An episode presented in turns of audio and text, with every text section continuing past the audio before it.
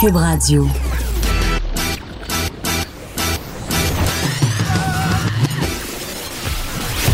Pour elle, il n'y a jamais de mauvaise question. De 13 à 15. Les effronter. Avec Geneviève Peterson.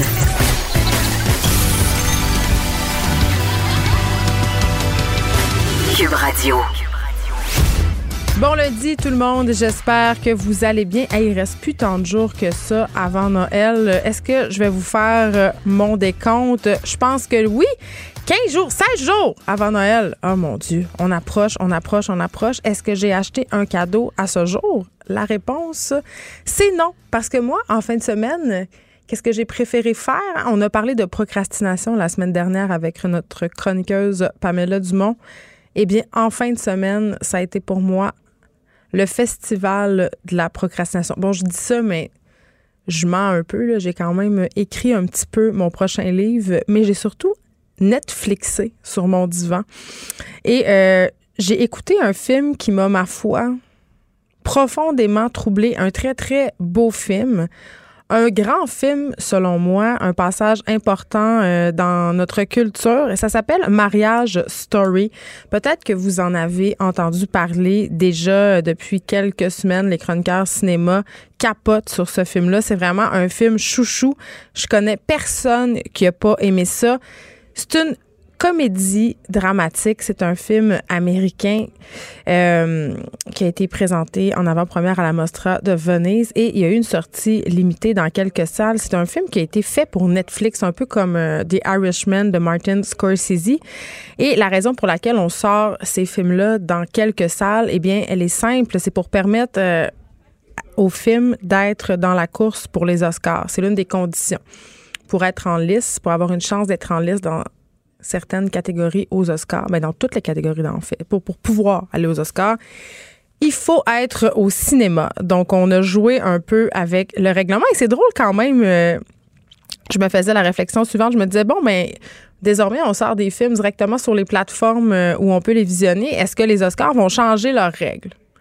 Euh, on le sait, là, c'est une institution quand même assez figée. C'est l'équivalent de l'Académie française. Ils n'aiment pas beaucoup le changement, nos bons monsieur des Oscars. Et là, je dis nos bons monsieur parce que c'est un peu des messieurs qui décident hein, aux Oscars. Euh, est-ce que bientôt on va voir poindre une modification? Parce que je pense que ça sera peut-être euh, avec les crises euh, que vivent, la crise que vivent les différentes salles de cinéma, pas juste au Québec, mais un peu partout dans le monde. Peut-être que ça sera la nouvelle façon de faire que de sortir les films directement sur les plateformes sur lesquels on peut les écouter.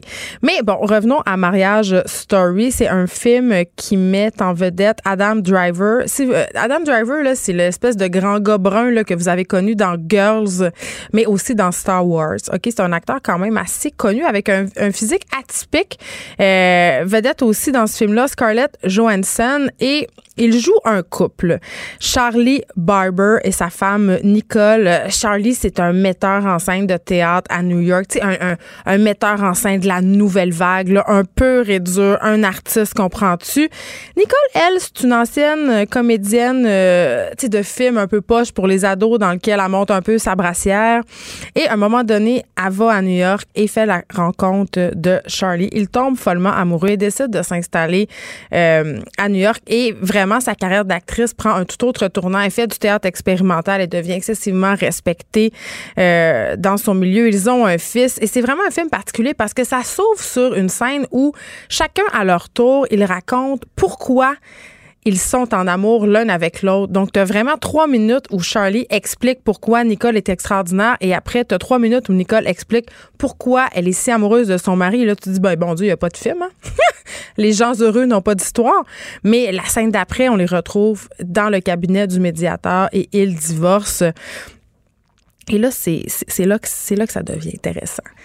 Euh, tout se passe relativement bien. Le couple, vraiment, ce sont des gens évolués, ce sont des gens qui réfléchissent décident de faire ça à l'amiable, de se séparer la garde de leur fils euh, de façon, euh, tu sais, relax, flexible et tout ça. en tout cas, l'enfer est pavé de bonnes intentions, vous allez me dire. Mais à un moment donné, Nicole reçoit une proposition pour aller jouer dans une série à LA. Donc, elle y retourne et amène son fils. Et là, euh, s'ensuit une espèce de, de quiproquo où Charlie pense qu'elle va revenir avec son fils à New York, mais ce n'est pas le cas. Et là, on voit euh, comment, même si on a les meilleures intentions, un divorce peut dégénérer en quelque chose de tellement laid? Euh, il faut le dire, ce film-là est inspiré par le propre divorce euh, du cinéaste qui a fait ce film-là, donc Noam Baumbach. Et c'est très touchant parce que, bien évidemment, le divorce, c'est, je ne vais pas dire c'est un thème universel, mais ça touche beaucoup d'entre nous. Et on voit vraiment bien c'est quoi la gamique des avocats en divorce, comment on peut prendre une situation et euh, la faire tourner à son avantage, déformer aussi ce qu'était ou ce qu'a été euh, un tel segment du couple, une telle situation. Par exemple, à un moment donné dans le film, euh, Nicole, elle a bu un petit peu de vin au souper, puis elle manque une marche dans l'escalier, tu sais.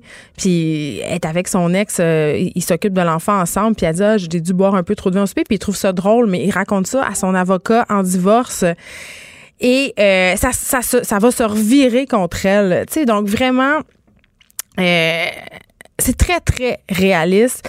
Et là, bon, on a, on a, évidemment, ça, le climat entre les deux dégénère, ils s'engueulent et ça devient très, très laid. Et puis, à un moment donné, ça finit par s'apaiser. Et il y a quelque chose de beau dans ce film-là, euh, justement, parce que c'est tellement vrai. Euh, tu as l'impression d'assister à, à vraiment à, quelque chose qui s'est véritablement passé, peut-être parce que c'est inspiré de faits vécus.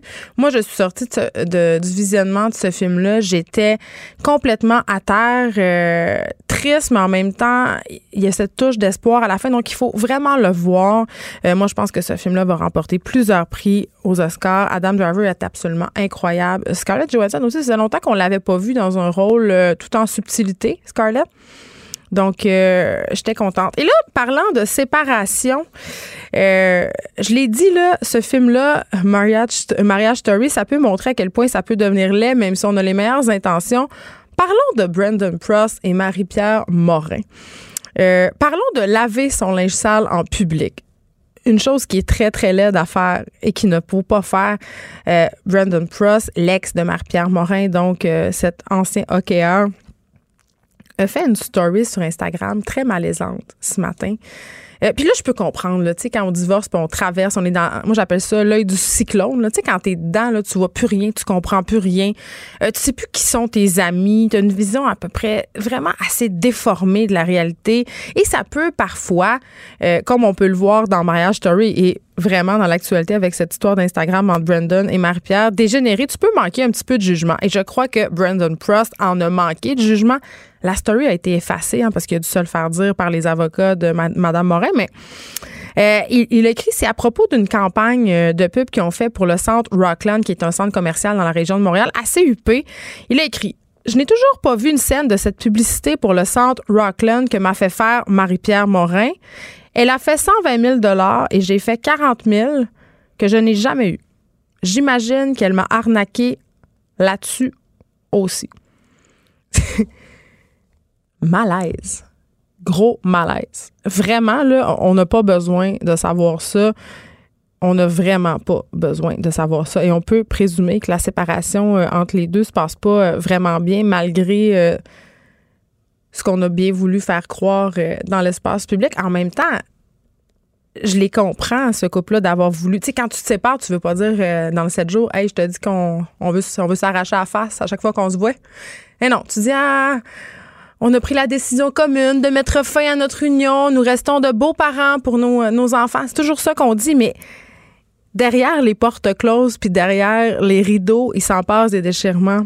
Il s'en passe des affaires dégueulasses. Et vraiment, ça, c'est la manifestation. C'est tellement drôle que j'ai écouté Mariage Story en fin de semaine et qu'il se passe ça ce matin sur les médias sociaux. Sérieusement, là, je pense que quand tu es en processus de divorce, là, c'est un peu la même politique que quand tu as bu deux, trois verres de vin puis tu as des tentations de faire des statuts de faire euh, d'aller sur Twitter et d'avoir des propos incendiaires, juste attends un peu. Respire, fais-le le lendemain. Garde-toi un petit Vraiment, gros manque euh, d'élégance de la part de Brandon Frost. Et, si j'avais été Marie-Pierre Morin, j'aurais été bien sûr véritablement en troisième crise, pour utiliser une expression bien sagnéenne. Aujourd'hui, on va commencer par parler avec Hélène David, porte-parole de l'opposition officielle en matière de conditions féminines, à propos de cette annonce faite ce matin concernant l'aide et le aux victimes de violences sexuelles. Il y aura des millions qui iront à Jury Pop. On les a reçus récemment, les filles de Jury Pop, pour parler euh, de la caravane MeToo qui va circuler un petit peu partout au Québec pour aider les victimes d'agressions sexuelles et de violences conjugales. On le sait, pour les victimes, l'espèce d'appareil judiciaire, ce processus-là peut sembler une montagne infranchissable et de faciliter ce processus-là vraiment pourrait contribuer à augmenter le taux de dénonciation et aussi à apaiser certaines personnes. Euh, et c'est sans compter peut-être aussi euh, notre façon peut-être qu'on aura de revoir le processus. On sait que certaines victimes ont à raconter leur histoire plusieurs fois devant plusieurs personnes, parfois même en cours à quelques mètres de leur agresseur. Donc, c'est toute cette réflexion-là qu'on est en train d'avoir. On, en parlera tantôt. C'est assez intéressant. Euh, Pamela Dumont, aussi, notre chroniqueuse en IS, nous parle d'un sujet euh, assez tabou. Tenez-vous bien, là. On va parler euh, de progressisme carcéral, c'est-à-dire de réhabilitation. Il va nous parler d'une initiative d'un monsieur qui vraiment accompagne des détenus, essaie de les entendre, essaie de les écouter, essaie de les amener ailleurs euh, en ne les jugeant pas. D'ailleurs, euh, c'est assez intéressant parce qu'ils ne leur demandent jamais le crime qu'ils ont commis. C'est comme si c'était pas important. Je sais que ça fait sourciller bien des personnes parce que souvent, il y a des crimes qui socialement sont moins acceptés que d'autres. Je pense entre autres justement euh, à toutes les agressions violentes ou sexuelles envers les femmes ou envers les enfants.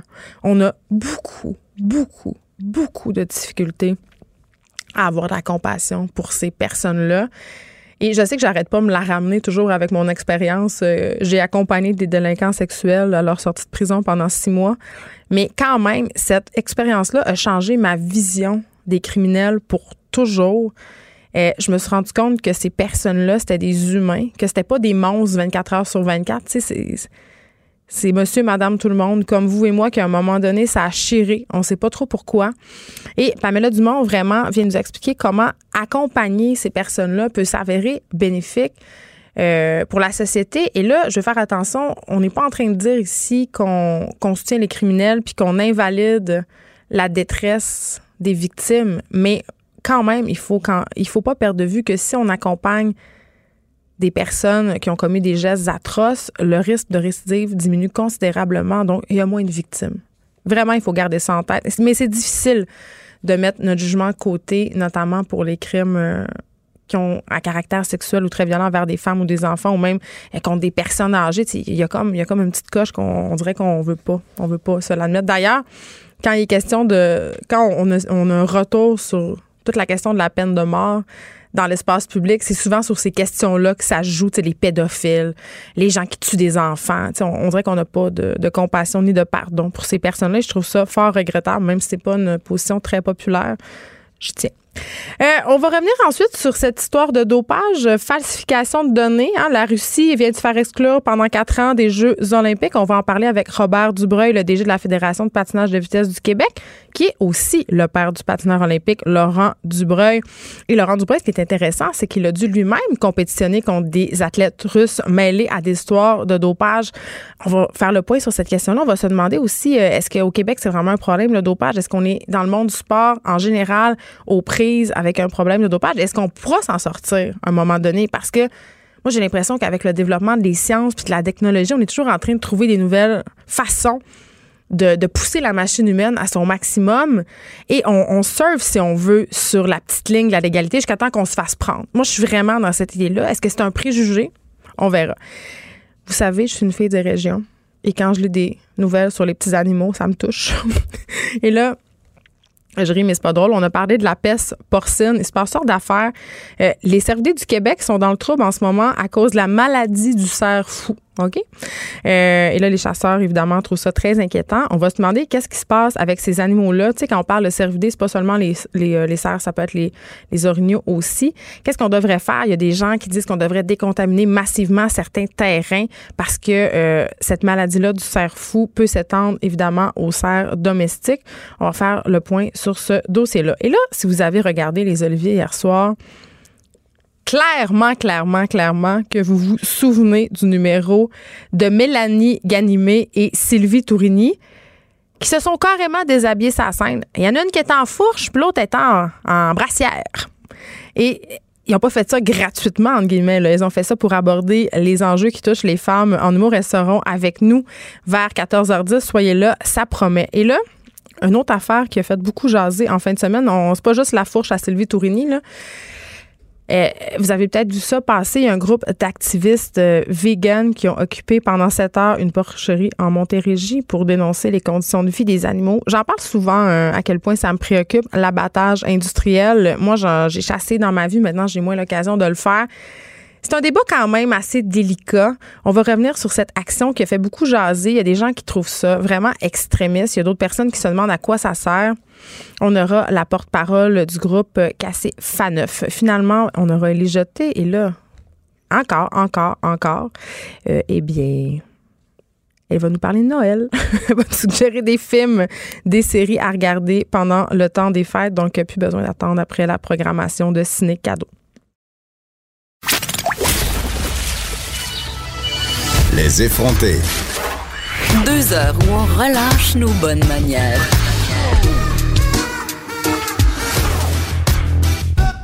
Cube Radio.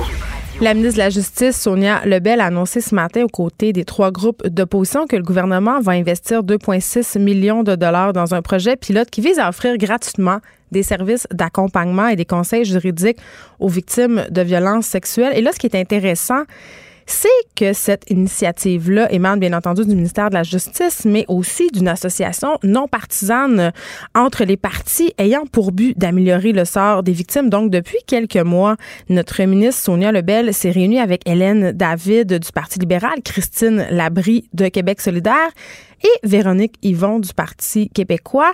Euh, et elles ont réfléchi à comment mieux accompagner les victimes d'agressions sexuelles et de violences conjugales dans le processus judiciaire et dans leur vie en général. On a au bout du fil Madame Hélène David. Bonjour Madame David. Bonjour, Madame Peterson, ça va bien? Ça va très, très bien parce que je vais être super honnête avec vous. Ça fait longtemps qu'on attendait ça, Madame David. Oui, oui, ben vous avez raison. Euh, on avait commencé en 2017 avec un forum. Euh, ben j'avais le privilège d'être la ministre de la condition féminine à ce moment-là. Puis le, le MeToo est arrivé littéralement deux jours après ma nomination. Puis on a, on s'est activé très vite. Et puis on a aidé les Calax, puis on a aidé le milieu artistique et tout ça. Mais c'était évident qu'il fallait passer à une vitesse supérieure. Et euh, quand Sonia Lebel nous a demandé de, de, de, de, travailler avec elle là-dessus, je, je, on a trouvé ça extraordinaire. On trouve toujours ça extraordinaire, ben d'ailleurs, d'être les quatre ensemble. On travaille très, très bien on est complémentaires les unes des autres et puis Mme Lebel a une très bonne écoute pour, pour, pour, pour l'ensemble des propositions. Alors nous voilà avec une étape, hein, ce n'est qu'une étape, il y a 50 millions disponibles, là on, en a euh, on, a décidé de cibler cette mesure-là parce que c'est une des plus urgentes et mm. qu'on nous a le plus répété.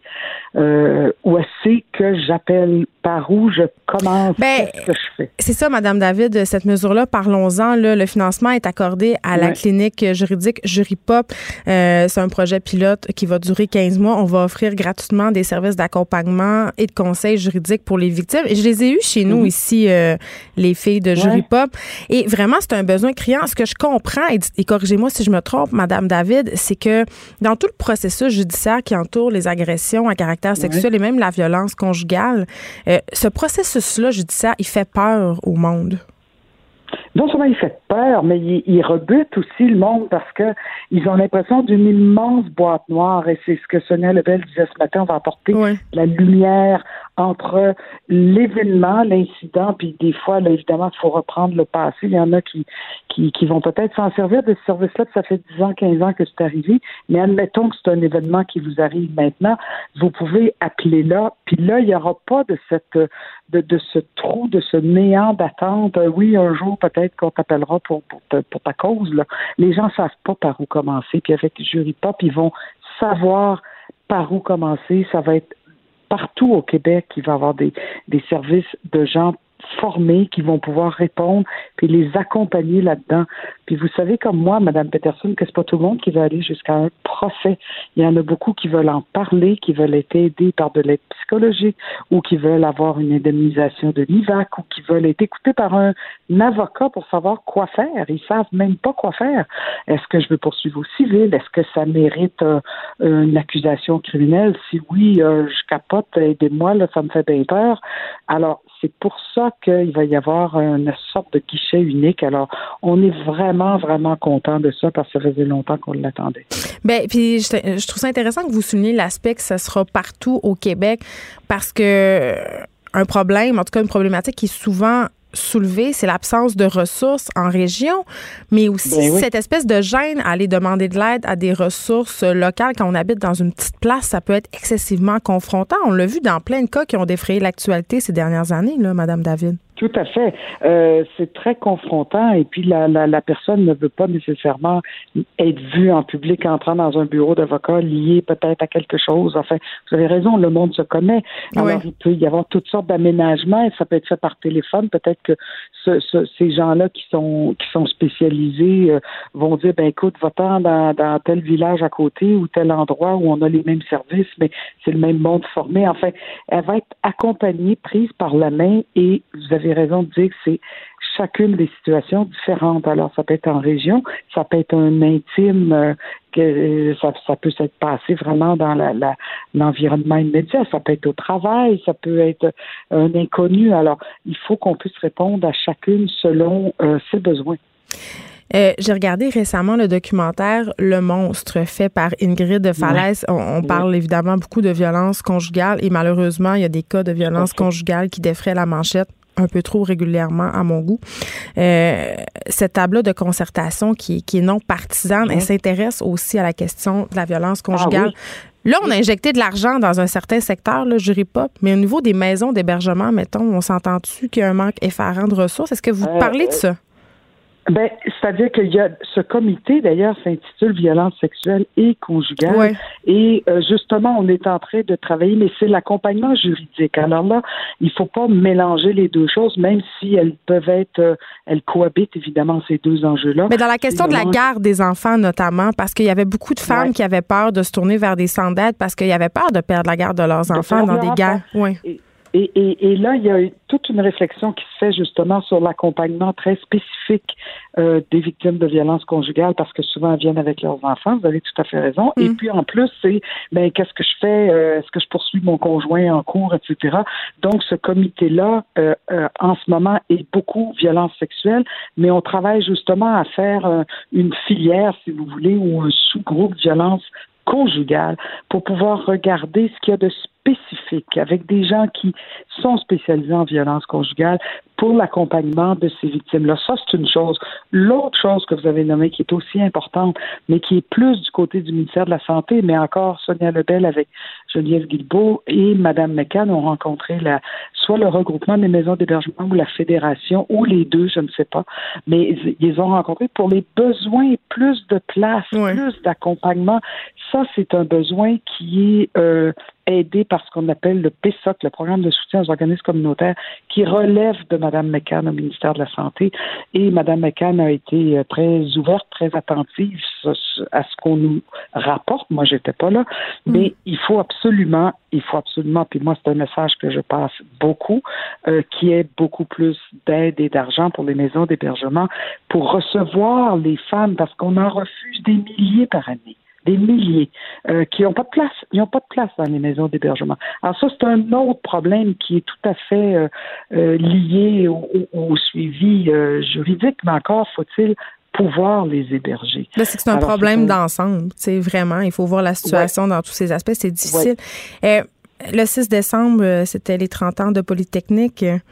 Je peux pas m'empêcher de, de vous demander qu'est-ce que vous pensez de la situation des femmes en ce moment au Québec par rapport euh, à leur place dans notre société, mais aussi aux violences dont elles continuent à faire l'objet, Madame David? Ben, vous avez raison, je suis contente que vous me posiez la question. La réponse n'est pas facile, mais il y a une chose qu'on peut dire, par exemple, c'est que mm. c'est pas réglé. C'est que tout n'est pas réglé. Puis que si vous euh, avez des enfants, puis si vous avez des filles ou des garçons aussi, mais il faut, et, et je pense que c'est Justin Trudeau qui a dit, il faut élever nos garçons à être féministes, mais il faut, il faut aussi euh, malheureusement encore dire à nos jeunes filles, euh, ben fais attention, fais attention. Puis si on est mère, moi je suis mère de garçon, mais pas de fille, mais ça fait rien. j'ai toujours peur pour les filles encore trop. Et, et, et, malheureusement, il faut qu'on se le dise, mais toutes les actions qu'on pose, et il y a eu une commémoration absolument exceptionnelle le vendredi dernier, il faut le dire, là, on dirait que tout le Québec là, s'est mobilisé et a été triste le vendredi dernier, plus que les autres années. Il y a eu comme quelque ben, chose là de... On dirait qu'il y a eu un déclic, un déclic de se dire que c'était un féminicide. On, on, le disait pas vraiment. Je regardais le documentaire Police souvient, il y avait Charles Tissard qui a eu des mots, en tout cas, ah, je l'ai écouté, moi aussi, je braillais quand, Charles Tissot lui-même pleurait, puis j'ai... Puis, il disait qu'il voulait pas, il voulait pas dire que c'était des meurtres contre des femmes. Il y avait une réticence. J'ai trouvé ça tellement honnête de sa part. Ben, vous avez raison. Puis moi, j'ai dit la même chose à LCN vendredi passé. J'ai hmm. dit, écoutez, j'ai cheminé. Moi, j'étais comme un peu porte-parole de l'Ordre des psychologues en 89. Puis j'avais, moi, dans ma tête, là, c'était santé mentale, santé mentale, problème, maladie mentale. Hmm. Il y avait vraiment un problème mental un n'empêche pas l'autre. C'est-à-dire que pour faire un, geste aussi cruel, abject et horrible et se suicider, bon, je pense qu'il y avait probablement un, un trouble mental évident, mais ça veut, ça veut, il, il, parlait, ce geste-là quand même était contre les femmes. C'était très clair. Il l'a dit, c'était anti-féministe, féminicide, on peut prendre tous ces mots-là. C'était les femmes qui étaient visées et puis il avait une sainte horreur des femmes. Alors, c'est extrême comme geste, c'est absolument horrible. Et puis, il y a toutes les autres violences dont on parle encore ce matin, là, pour l'acte, le, geste qu'on pose, pour des accompagnés, qui est encore trop présent. Alors, un jour, peut-être, on n'aura plus besoin du tout, du tout, du tout de poser des gestes comme ça, mais on en a encore malheureusement trop souvent besoin. Hélène David, merci. Députée libérale de Marguerite Bourgeois et porte-parole de l'opposition officielle en matière de conditions féminines. On se parlait par rapport à cette annonce. Le Québec investira 2,6 millions de dollars dans un projet pilote chez Jury Pop. On va offrir des services gratuits aux victimes. On va les accompagner, les victimes de gestes à caractère sexuel. Merci beaucoup de nous avoir parlé. De 13 à 15, les effrontés. Cube Radio. Pamela Dumont. Mm-hmm. Bonjour. Bonjour progressisme carcéral. Hey, pour vrai, on en invente-tu des expressions? Euh, progressisme carcéral, ça n'a pas l'air très, très sexy à prime abord, mais quand même, ça cache euh, des choses pas mal intéressantes, en tout cas, selon moi.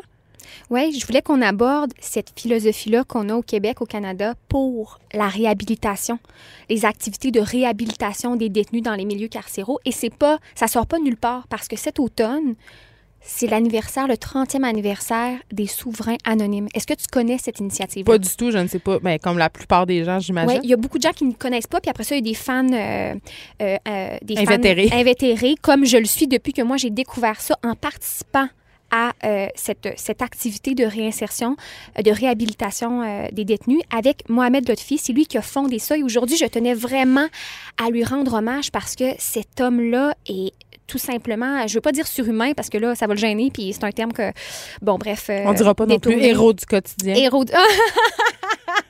qui est une utilisation qui est. On essaie de plus jamais dire cette expression-là. bon, OK, super. Mais Mohamed, par exemple, c'est vraiment quelqu'un de, de tellement inspirant parce que ça fait 30 ans, écoute, c'est lui qui a fondé ça. C'est encore lui qui est à la tête de cette initiative. Ouais. Euh, d'émission. À la toute base, c'est une émission radio avec les détenus de Bordeaux, prison pour hommes dans le nord de Montréal. Est-ce qu'on. Mais, euh, OK, là, c'est ma question vraiment de fille qui ne connaît pas ça. Où est-ce qu'on peut l'écouter? Parce que moi, ben, ça m'intéresserait. Est-ce qu'on peut l'écouter? En ce moment, en ce moment, euh, il refait le site, il le publie le 13 décembre. C'est euh, souverainanonyme.qc.ca, si je ne me trompe pas. Là. Euh, allez voir. Et il est lancé officiellement avec toutes les archives des 30 dernières années ce vendredi. Donc, ça, c'est la deuxième étape du 30e anniversaire. Il a publié un livre aussi. Moi, moi je, euh, là, en ce moment, je ne sais pas s'il y a une diffusion radio parce que j'ai connu, moi, la version web télé. Il fait des courts-métrages aussi. Mais est-ce que c'est un ancien détenu ou c'est quoi son lien avec le Non. monde carcéral? Ben, Mohamed Lotfi, c'est ça, c'est comme un ange descendu des cieux. Ça ça juste comme pas de bon Lui, sens. ça l'interpelle. Lui, c'est un Marocain québécois. Il est arrivé il y a 38 ans. Il a commencé à faire de la radio euh, parce qu'il y avait un appel radio centre-ville, radio communautaire. Et il a commencé comme ça en allant dans la rue et il a, il a- il a, euh, créé l'émission euh, À toi arabe parce qu'il est marocain, euh, maghrébin et il posait aux Québécois la question à l'époque, en, en 1985, c'est quoi pour toi un arabe? Fait que déjà là, et lui est devenu, il se dit être devenu québécois à travers cette émission dans, dans la rue, à travers la radio. Donc, la radio a vraiment été un médium qui, pour lui, lui a créé son, son sentiment d'appartenance. C'était son au Québec. contact avec sa société d'accueil. son contact. C'est comme ça qu'il a pu se présenter. Et éventuellement, il a eu l'idée, il est allé rencontrer des itinérants, il a couvert plusieurs euh, initiatives, vu que c'est de la radio communautaire, euh, qui était euh, plutôt tabou dans Ouais. l'ombre, avec des citoyens qui ont Oui, puis à l'époque, en plus, les questions d'immigration, c'était pas du tout au centre de la discussion. là. Eh, Tout à fait. Et finalement, le- le- le- l'ultime, à quelque part, qu'il s'est dit qu'il pourrait faire, c'est aller en prison. L'ultime. Donc, il est allé présenter ça à l'époque euh, au directeur euh, de la prison qui a accepté le programme.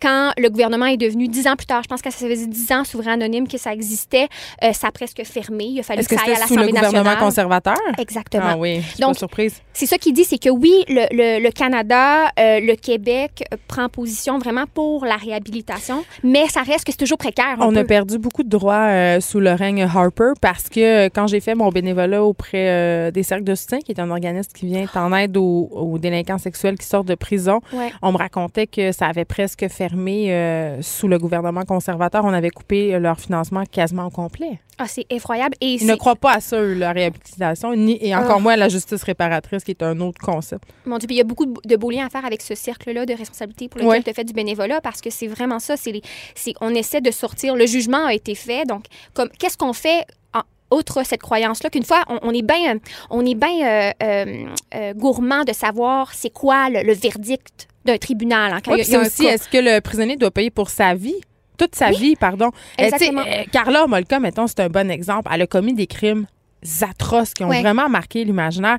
Mais aujourd'hui encore, alors qu'elle a payé son dû à la société, puis là, c'est quand même, euh, bon, on pourrait faire une parenthèse sur est-ce qu'elle a vraiment payé son dû, Carla Molka, parce qu'elle a fait un deal euh, avec les procureurs de la Couronne pour qu'ils puissent emprisonner Paul Bernardo. Donc, est-ce qu'elle a vraiment eu une sentence à la hauteur des crimes qu'elle avait commis? Ça, on le saura jamais. Ouais. Euh, mais quand même, on la pourchasse médiatiquement. Les gens veulent savoir où elle, où elle vit. Tu sais, elle vit à Valleyfield. tu sais, Puis Oui. on a suivi ses enfants jusqu'à l'école. Tu sais, C'est comme si cette femme-là n'avait plus le droit d'avoir de vie après avoir purgé sa peine. Mais si on croit justement à la réhabilitation puis au système de justice, ben théoriquement, cette femme-là, même si elle a commis d'horribles atrocités, devrait avoir droit à une vie citoyenne. Tout à fait. C'est vraiment, ça, ça nous responsabilise, nous, en tant que citoyens, en tant que collectivité, sur la, la part de responsabilité qu'on a là-dedans, Ouais. sur le traitement des détenus, puis sur la vision très manichéenne du monstre, entre guillemets. Ce qui est d'autant plus fascinant de Mohamed Lotfi, c'est que lui, il le dit, et, et- et- et je le crois, moi je l'ai rencontré, il n'a jamais cherché à savoir quel était le crime des détenus qu'il a rencontré pendant 30 ans.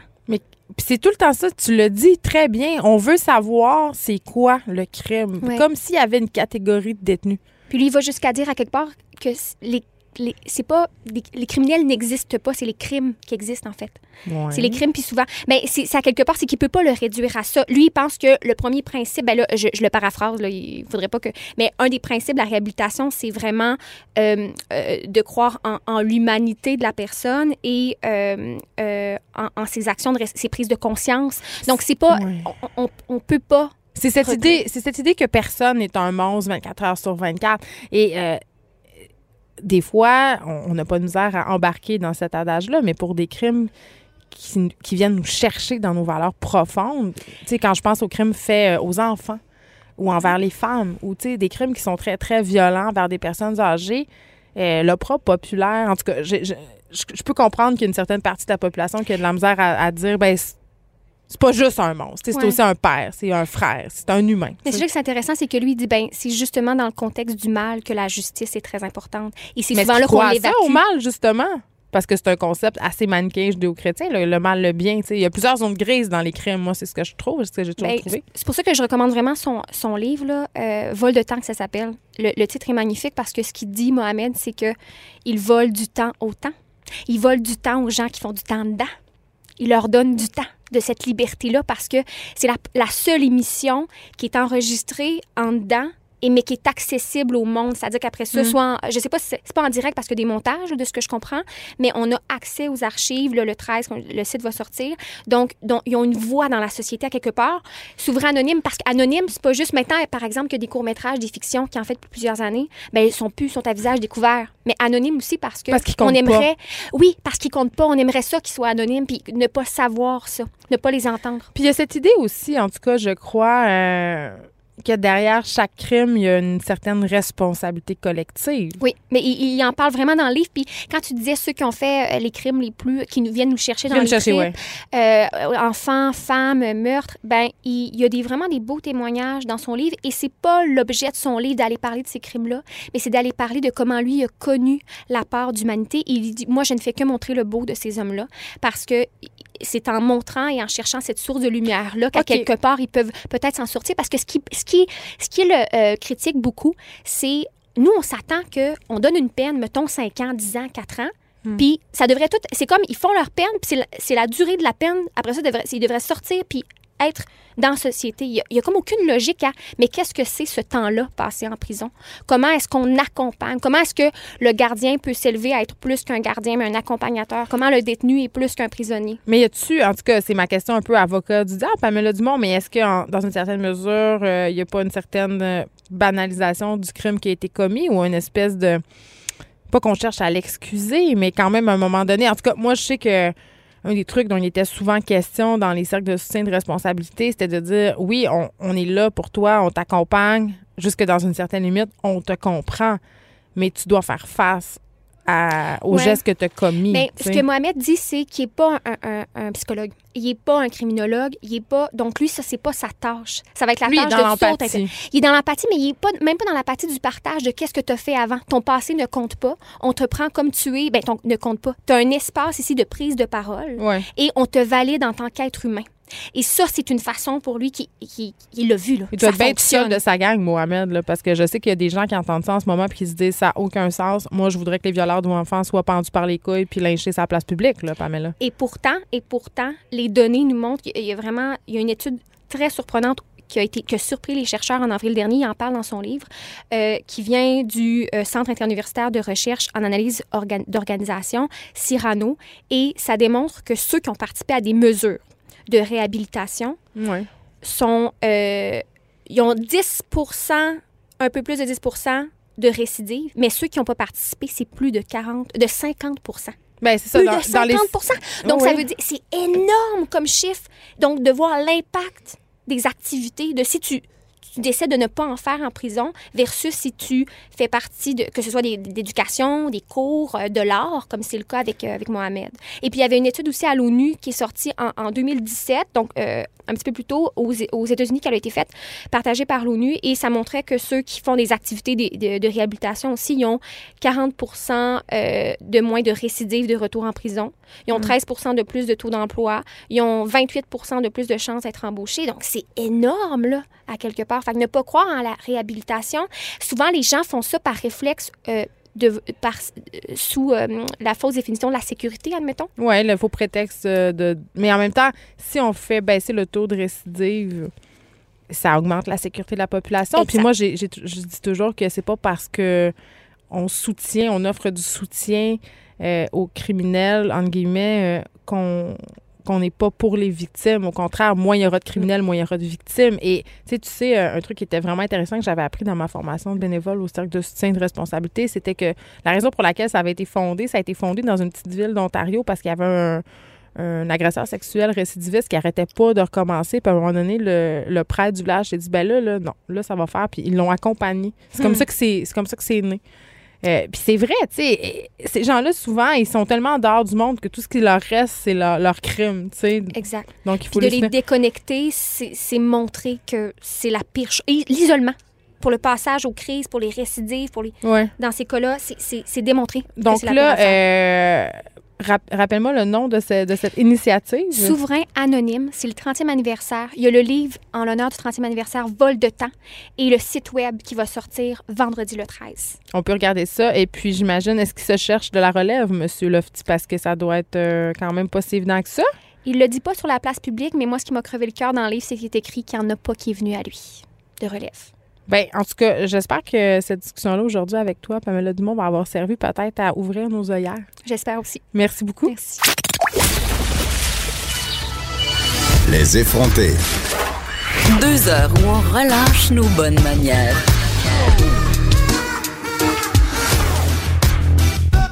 Cube Radio.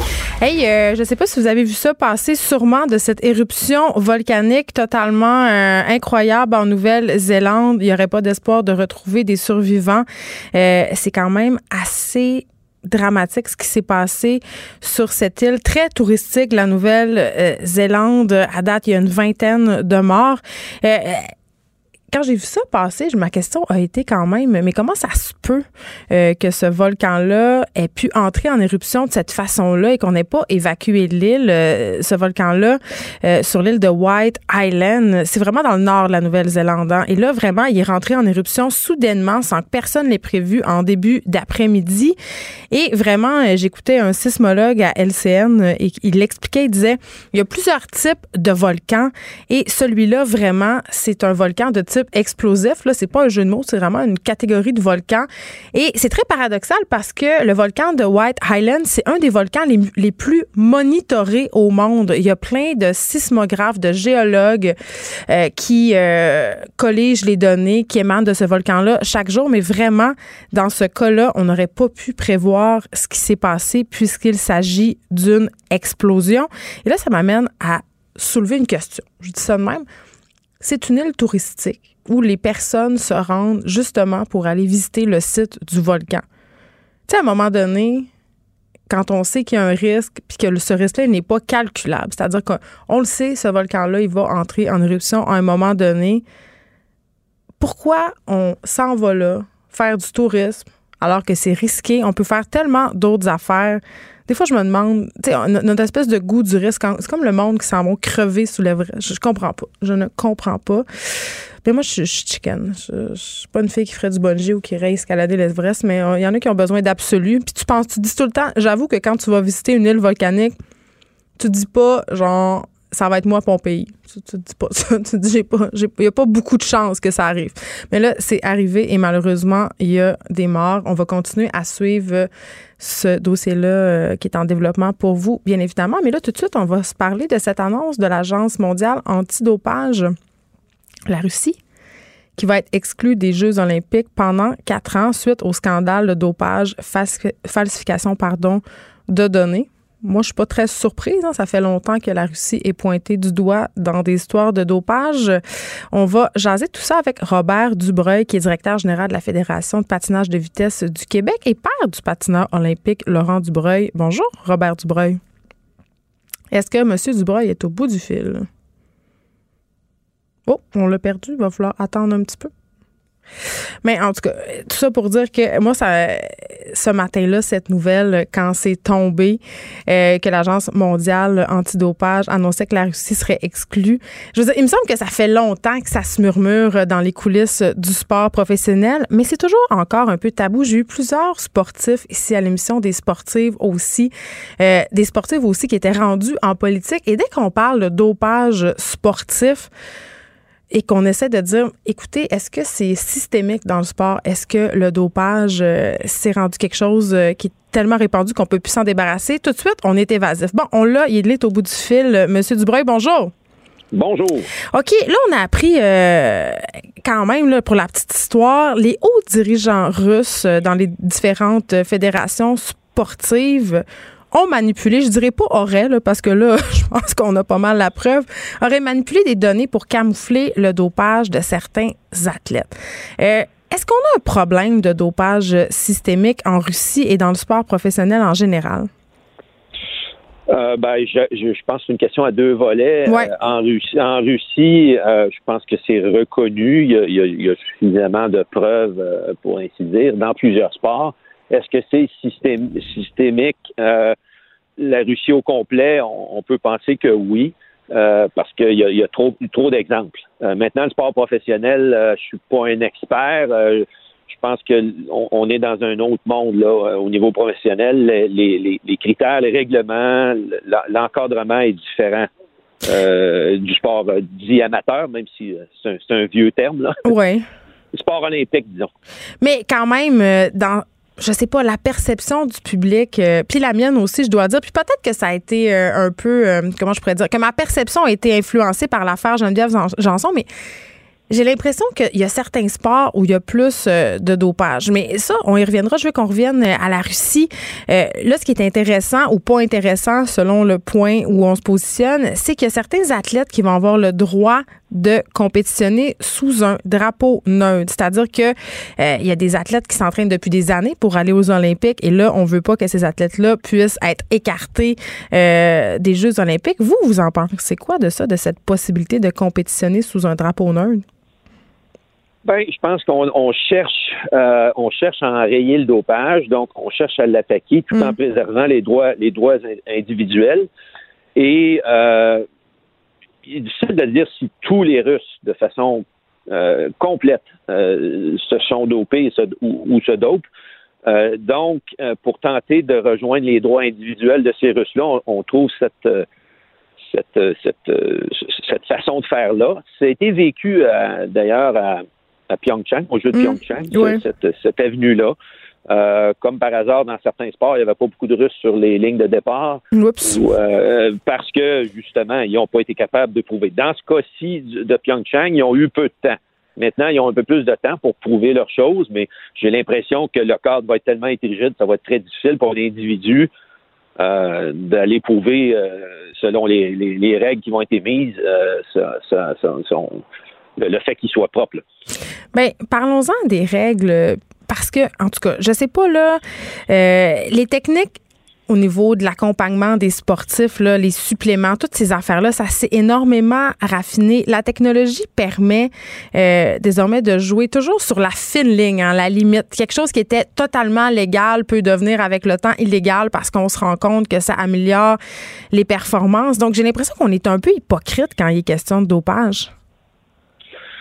Ben, euh, effectivement, là, que les choses évoluent, euh, puis que la même liste antidopage, qui est une liste mondiale, tout sport confondu, soit dit en passant. Mhm. euh, alors, euh, cette liste-là, il y a des produits là-dessus que pour certains sports ont aucune valeur et d'autres sports en auront, là, en termes de, d'amélioration de, la performance. Mais on peut-tu donner un exemple, mettons, comment, comment ça marche?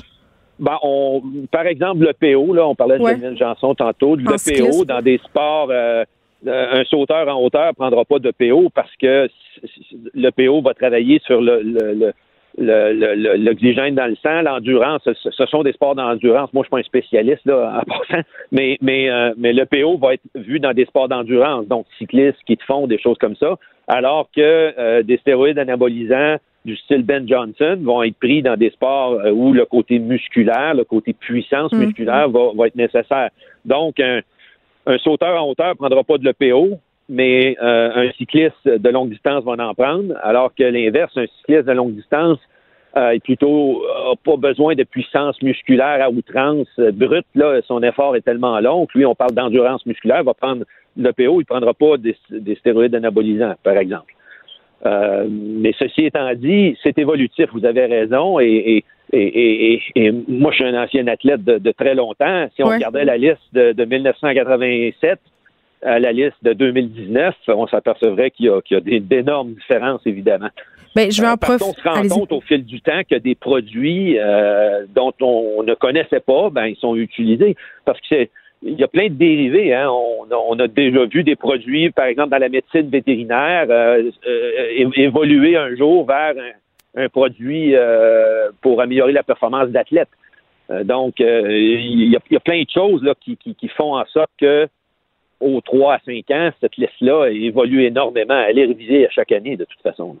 Mais je veux profiter justement de votre longue expérience dans le milieu du sport, M. Dubreuil. Moi, je me demande, est-ce que, euh, tu sais, on le sait, là, on vit dans une société où on demande toujours plus, toujours plus de performance. Le sport ne fait pas exception à la règle.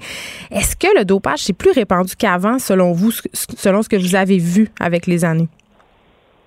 Je ne crois pas. Il y a plusieurs variantes. Hein. Euh, il y a les, les, systèmes de pays, euh, mm. style celui de la Russie, là, peu importe l'ampleur du système, euh, on voit qu'il y en a un, là. Est-ce qu'il est, réparti, est-ce qu'il est répandu à 100% ou, pas tout à fait? C'est une chose, mais il y a un système. On peut penser possiblement à, d'autres pays. Dans, le temps, dans mon temps, en fait, on, parlait du bloc de l'Est. Hein, les, Ces mm. pays-là, l'Allemagne de l'Est est un bel exemple. C'était, c'était systématique, euh, répandu. Euh, ce qu'on voit, par exemple, euh, aux États-Unis, c'est plus du ponctuel. Il y a beaucoup d'argent dans le sport mm. et il peut être tentant pour certains individus de, de, ne pas respecter les règles. Et là, on a plus des, des, efforts plus, plus individuels que systématiques. Euh, euh, le pays est contre le dopage et ça va. Euh, ils ont des, ils ont des, ils ont mis en œuvre des, des systèmes de, de contrôle efficaces, ça va. Mais des individus ou un entourage d'individus peuvent être tentés.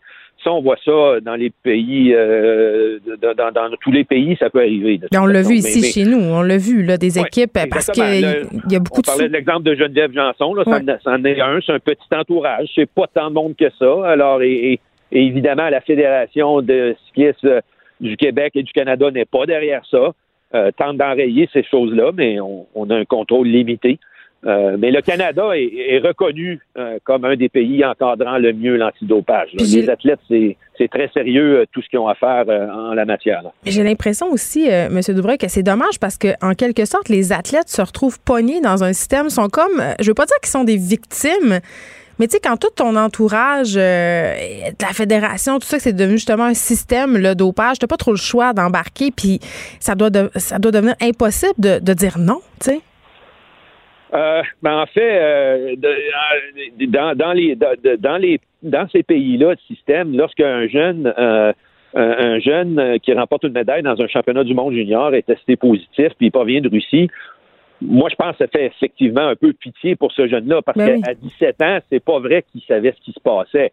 Euh, quand on récidive, puis le même athlète euh, revient à 22 puis se fait reprendre, ben là, à un moment donné, euh, on est moins peut-être, on trouve que ça fait moins pitié comme situation, mais, au départ, c'est tellement incrusté par les dirigeants et même par le politique dans, dans ce, ce, type de situation-là que là, ben, c'est, le pauvre athlète lui subit. C'est pour ça d'ailleurs, je pense que l'idée de, pouvoir faire ses preuves, euh, un peu comme à Pyeongchang, là, est, revenue dans la décision actuelle. Au moins, euh, quelqu'un pourrait euh, la, faire la preuve, mais encore, encore faut-il être équipé parce que là, on tombe dans le légal, puis on tombe dans, des moyens que chaque individu a peut-être pas. Votre fils, Laurent Dubreuil, a patiné par ailleurs avec des athlètes dopés, puis je pense entre autres au patineur russe Pavel Kuliz-Nimov, qui, qui, était oui, qui était un récidiviste.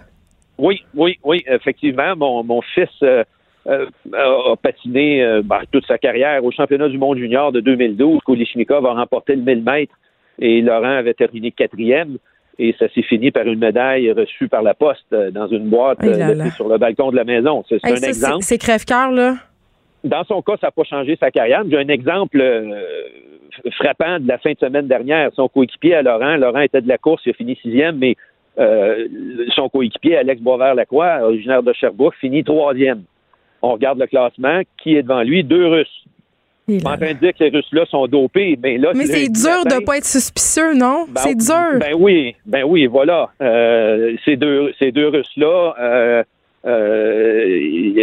si le système est systémique, ont de fortes chances d'avoir pris des produits euh, non, euh, non, non accepté euh, dans le passé. Et puis le, pauvre Alex se retrouve troisième. J'étais humblement assis dans les estrades comme spectateur lors du, 50 km d'Alex arrivé à Pyeongchang. Hmm. Et, dans le cas d'Alex, c'est reconnu que le, troisième, le russe, c'était son deuxième 50 km à vie, personne ne le connaissait, il sort de nulle part, alors c'est suspicieux encore une fois. Oui, parce qu'on ne se rend pas là en s'entraînant pas, vous l'avez dit tantôt, ça prend toute une préparation. C'est ça, ce russe-là était vraisemblablement entraîné, mais, mais à un moment donné, il y a toute une expérience de course qu'il n'y avait pas d'international, etc.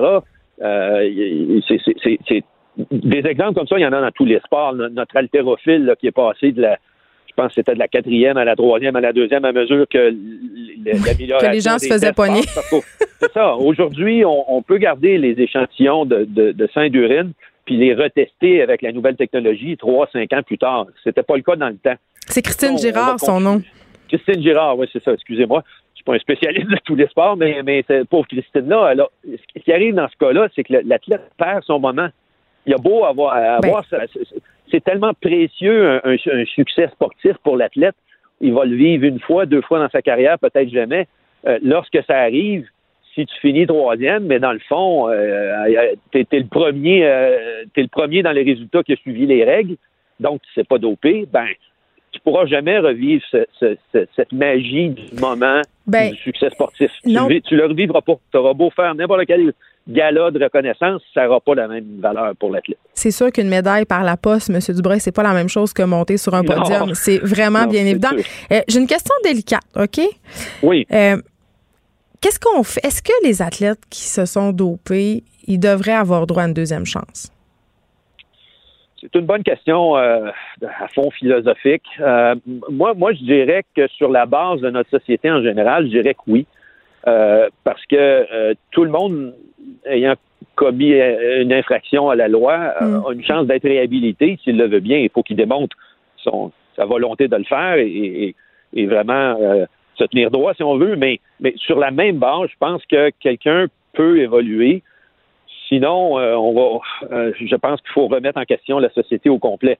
Euh, alors, je dirais oui, mais sous certaines règles. Encore une fois, les Russes, dans ce cas-ci, avaient la chance d'être réhabilités là, comme pays. Mais ils ont failli à la tâche, ils ont caché, ils ont caché des données, ou ils ont effacé des données probantes à l'effet que certains de leurs athlètes avaient été testés positifs probablement, ou avaient des données hors normes et qui, qui, faisaient en sorte qu'ils auraient été bannis. Donc, euh, ils ont failli à cette, à cette, à cette tâche-là de devoir prouver hors de tout doute, parce que là, c'est sûr que lorsque ça s'est passé une fois, comme Kulishnikov hmm. euh, en 2012, ben là, il y a des preuves à faire. Là.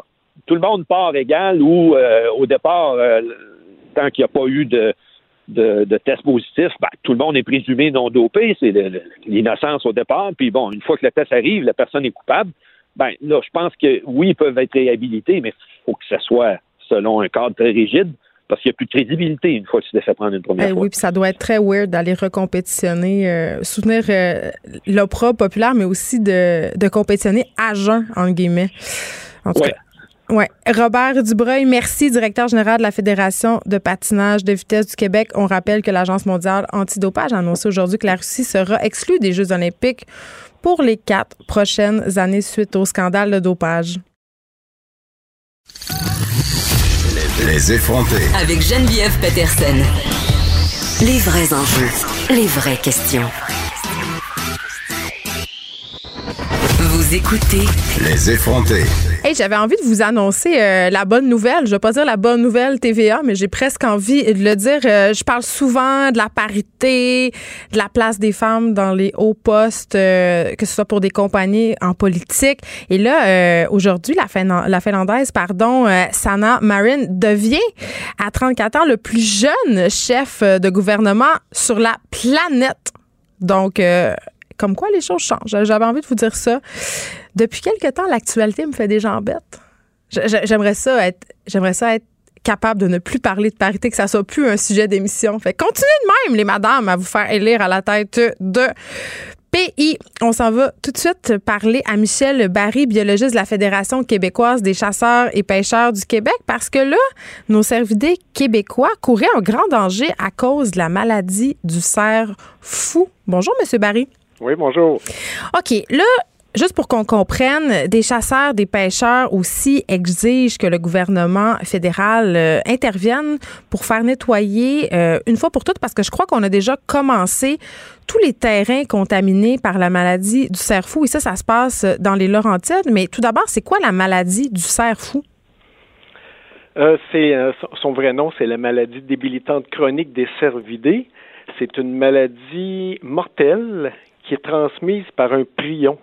Euh, c'est un agent infectieux. Là, c'est pas une mm. bactérie, c'est pas un virus, c'est un, ça s'appelle un prion, puis ça transmet cette maladie-là, qui s'attaque au système nerveux, puis qui est en 100% des cas mortel. C'est une maladie qui vient dont c'est pas trop où, mais pour laquelle, en plus, il n'y a aucun traitement disponible. Et là, si je comprends bien, euh, cette maladie-là, bon, on parle de la maladie du cerveau, mais ça peut s'étendre à d'autres cervidés? Euh, ben oui, ben oui, c'est en plein ça le, ce qui nous intéresse dans le cas en particulier de, la ferme du Berdo. Ça s'est déclaré dans un élevage de cerfs rouges, mais là le prion pourrait se transmettre vers les cerfs de Virginie sauvages, puis même éventuellement vers l'orignal. Fait que c'est de là qu'il y a un péril. OK, mais pourquoi il y a urgence d'agir? Parce qu'on a peur de perdre toute nos populations de cerfs euh, et d'orignaux de plus pouvoir les chasser ou, qui, ou carrément euh, voir une extinction de l'espèce? Bien, euh, non, pas une extinction de, l'espèce, mais c'est sûr ça, ça, mettrait à mal la santé des, des, des, cheptels. Mais pour vous, pour vous donner une idée quand même, dans la gestion du cerf du Québec, là, le ministère des Forêts, de la Faune et des Parcs considère que la MDC, c'est euh, ça, constitue l'enjeu le plus préoccupant euh, en ce qui a trait à la santé des cerfs. Fait que de toutes les maladies qui sont les plus dangereuses présentement pour le cerf de Virginie, c'est la MDC. Puis le problème, c'est que si la MDC se transmet à partir du site de la ferme vers les cerfs de Virginie sauvage, là, on sera plus capable de contrôler comme on a fait dans la ferme. Donc, on n'a pas que ça se transmette à l'ensemble de la population. Puis là, ben, à ce moment-là, ce que ça fait, c'est qu'on a une maladie qui se transmet chez une population, on n'est pas capable de contrôler. il y a beaucoup d'individus qui vont mourir, puis la chasse perd de son intérêt parce qu'on déconseille de manger la viande d'un animal malade. Mais ben, c'est ça, là. Moi, je me demandais est-ce qu'il y a des risques pour la santé humaine, mettons, si on est en contact ou si on mange la viande d'un animal qui est contaminé par cette maladie-là? Euh, on le sait pas. On le sait pas. OK. C'est ce qui C'est rassurant. Oui, c'est ce qui est rassurant. En fait, il n'y a pas de cas. Euh, il n'y a pas à s'alarmer, c'est jamais arrivé que, que la maladie se transforme, mais on n'est pas capable de dire hors de tout doute qu'il n'y a pas de danger pour la santé humaine. Fait que y a-tu quelqu'un qui a, qui a, une chance à prendre avec sa santé? Non. Euh, c'est une maladie, en fait, là, pour situer un peu les gens qui se, qui se rapprochent de la tremblante du mouton ou la maladie de la vache folle, là, à laquelle on, il y avait eu des épisodes là, il y a quelques années. Mais ça, ça n'existait pas avant, ces maladies-là, euh, non, Monsieur Barry? Je sais ben, pas. C'est drôle, hein? Parce que des fois, pour plein de maladies, le monde dit on n'entendait pas parler de ça avant, mais pourtant, ah des parasites ou des... Non, mais ce que je veux dire, souvent dans les maladies, ils ont des. Ça a existé tout le temps. Mais la MDC, là, on ne sait pas d'où est-ce que ça sort c'est comme s'il y avait une génération spontanée. C'est sûr qu'il y a une explication scientifique à quelque part, là, mais le premier cas de tout est arrivé aux États-Unis au milieu des années 1960. Fait que c'est une maladie complètement inconnue, d'un coup, poup, ça pop. Puis on ne sait pas vraiment d'où. Puis d'ailleurs, dans le cas de la ferme de Huberdo dans les Laurentides. Oui, c'est un gros foyer d'infection. Là, ils disent qu'il faut décontaminer l'enclos dans les plus brefs délais. Comment on fait pour décontaminer? Une question de curiosité?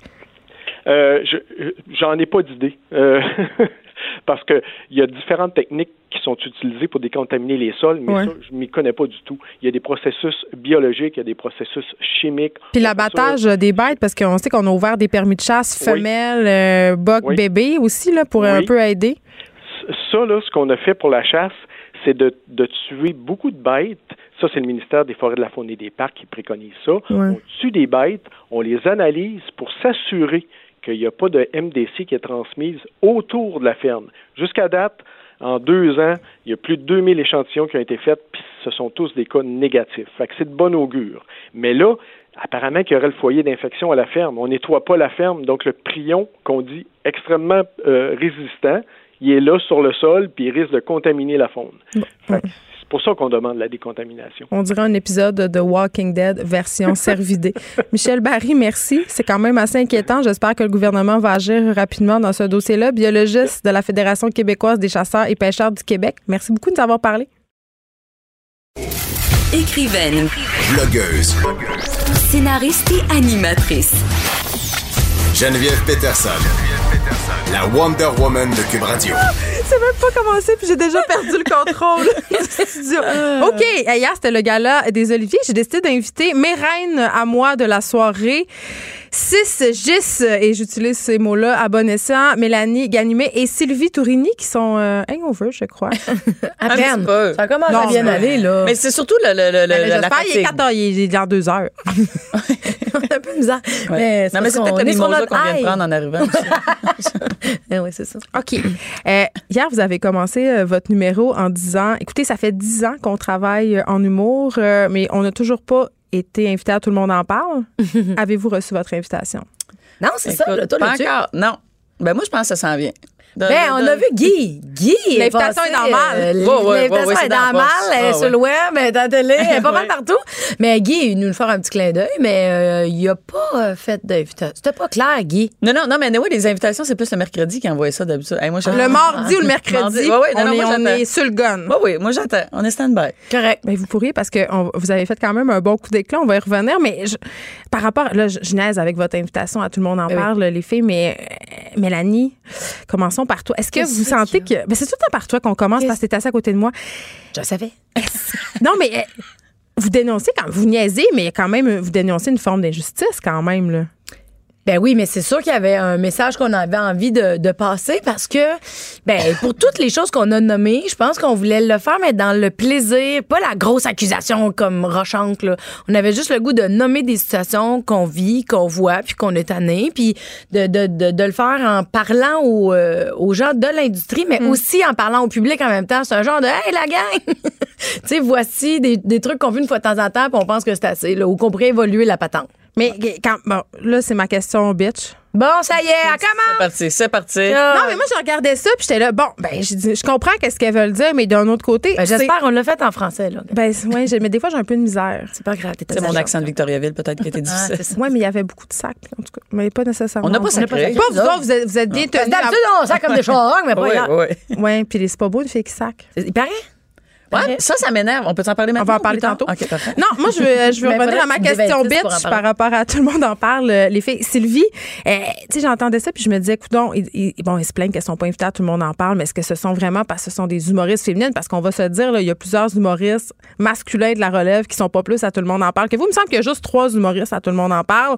Et j'ai nommé Martin Matt, Martin Petit et Louis-José. Il me semble c'est juste eux autres qui sont invités. Oui, non, mais en fait, mais c'était pas une grosse, euh, tu sais, oh mon Dieu, scandale, on n'a on jamais été invité, tout le monde en parle. J'essaie de faire un scandale, là. Laisse-moi faire. Ben écoute, oui. Non, on va te briser, Geneviève. mais dans le sens que, euh, tu sais, c'était juste un petit clin d'œil. En même temps, je comprends que, ben Mélanie aurait pu être invitée quand elle a sorti son spectacle. Oui, non, mais en, en fait, je pense que, honnêtement, là, de l'humour pour être capable de dénoncer des choses, il faut que tu te présentes, puis il faut que les, gens adhèrent un peu à qui tu es. Et étant donné qu'on savait qu'on n'est pas tant connu que ça du public, tu sais, ça fait longtemps qu'on fait de l'humour, on travaille, on fait plusieurs choses. Ça fait 10 ans que vous êtes dans relève. Ça fait 10 ans. on, est, on, est rendu, taille dans relève. On est taille. Non, mais je pense que je pense que tu sors de la relève quand les gens euh, te reconnaissent en plus grande quantité. Là, Parce que tu restes dans la relève tant que t'es pas découvert, mettons. Mais, mais tout ça pour te ramener à ton point initial, on s'est servi de ça en se rentrant dedans, nous, en faisant un petit clin d'œil aussi de Hey, euh, on a hâte que, tu nous invites. Mais c'était pour se permettre, tu sais, si on, s'attaque nous-mêmes, ça nous donne de l'espace pour aller taquiner les autres après. OK, je veux qu'on écoute euh, un extrait de votre numéro d'hier. Hey, puis combien de fois qu'on a broyé de rire en voyant Normand Bradouette animer un galant en bobette? Parce que c'est drôle, ça! À ça, nous autres aussi, on peut! Check ça! Je t'en force!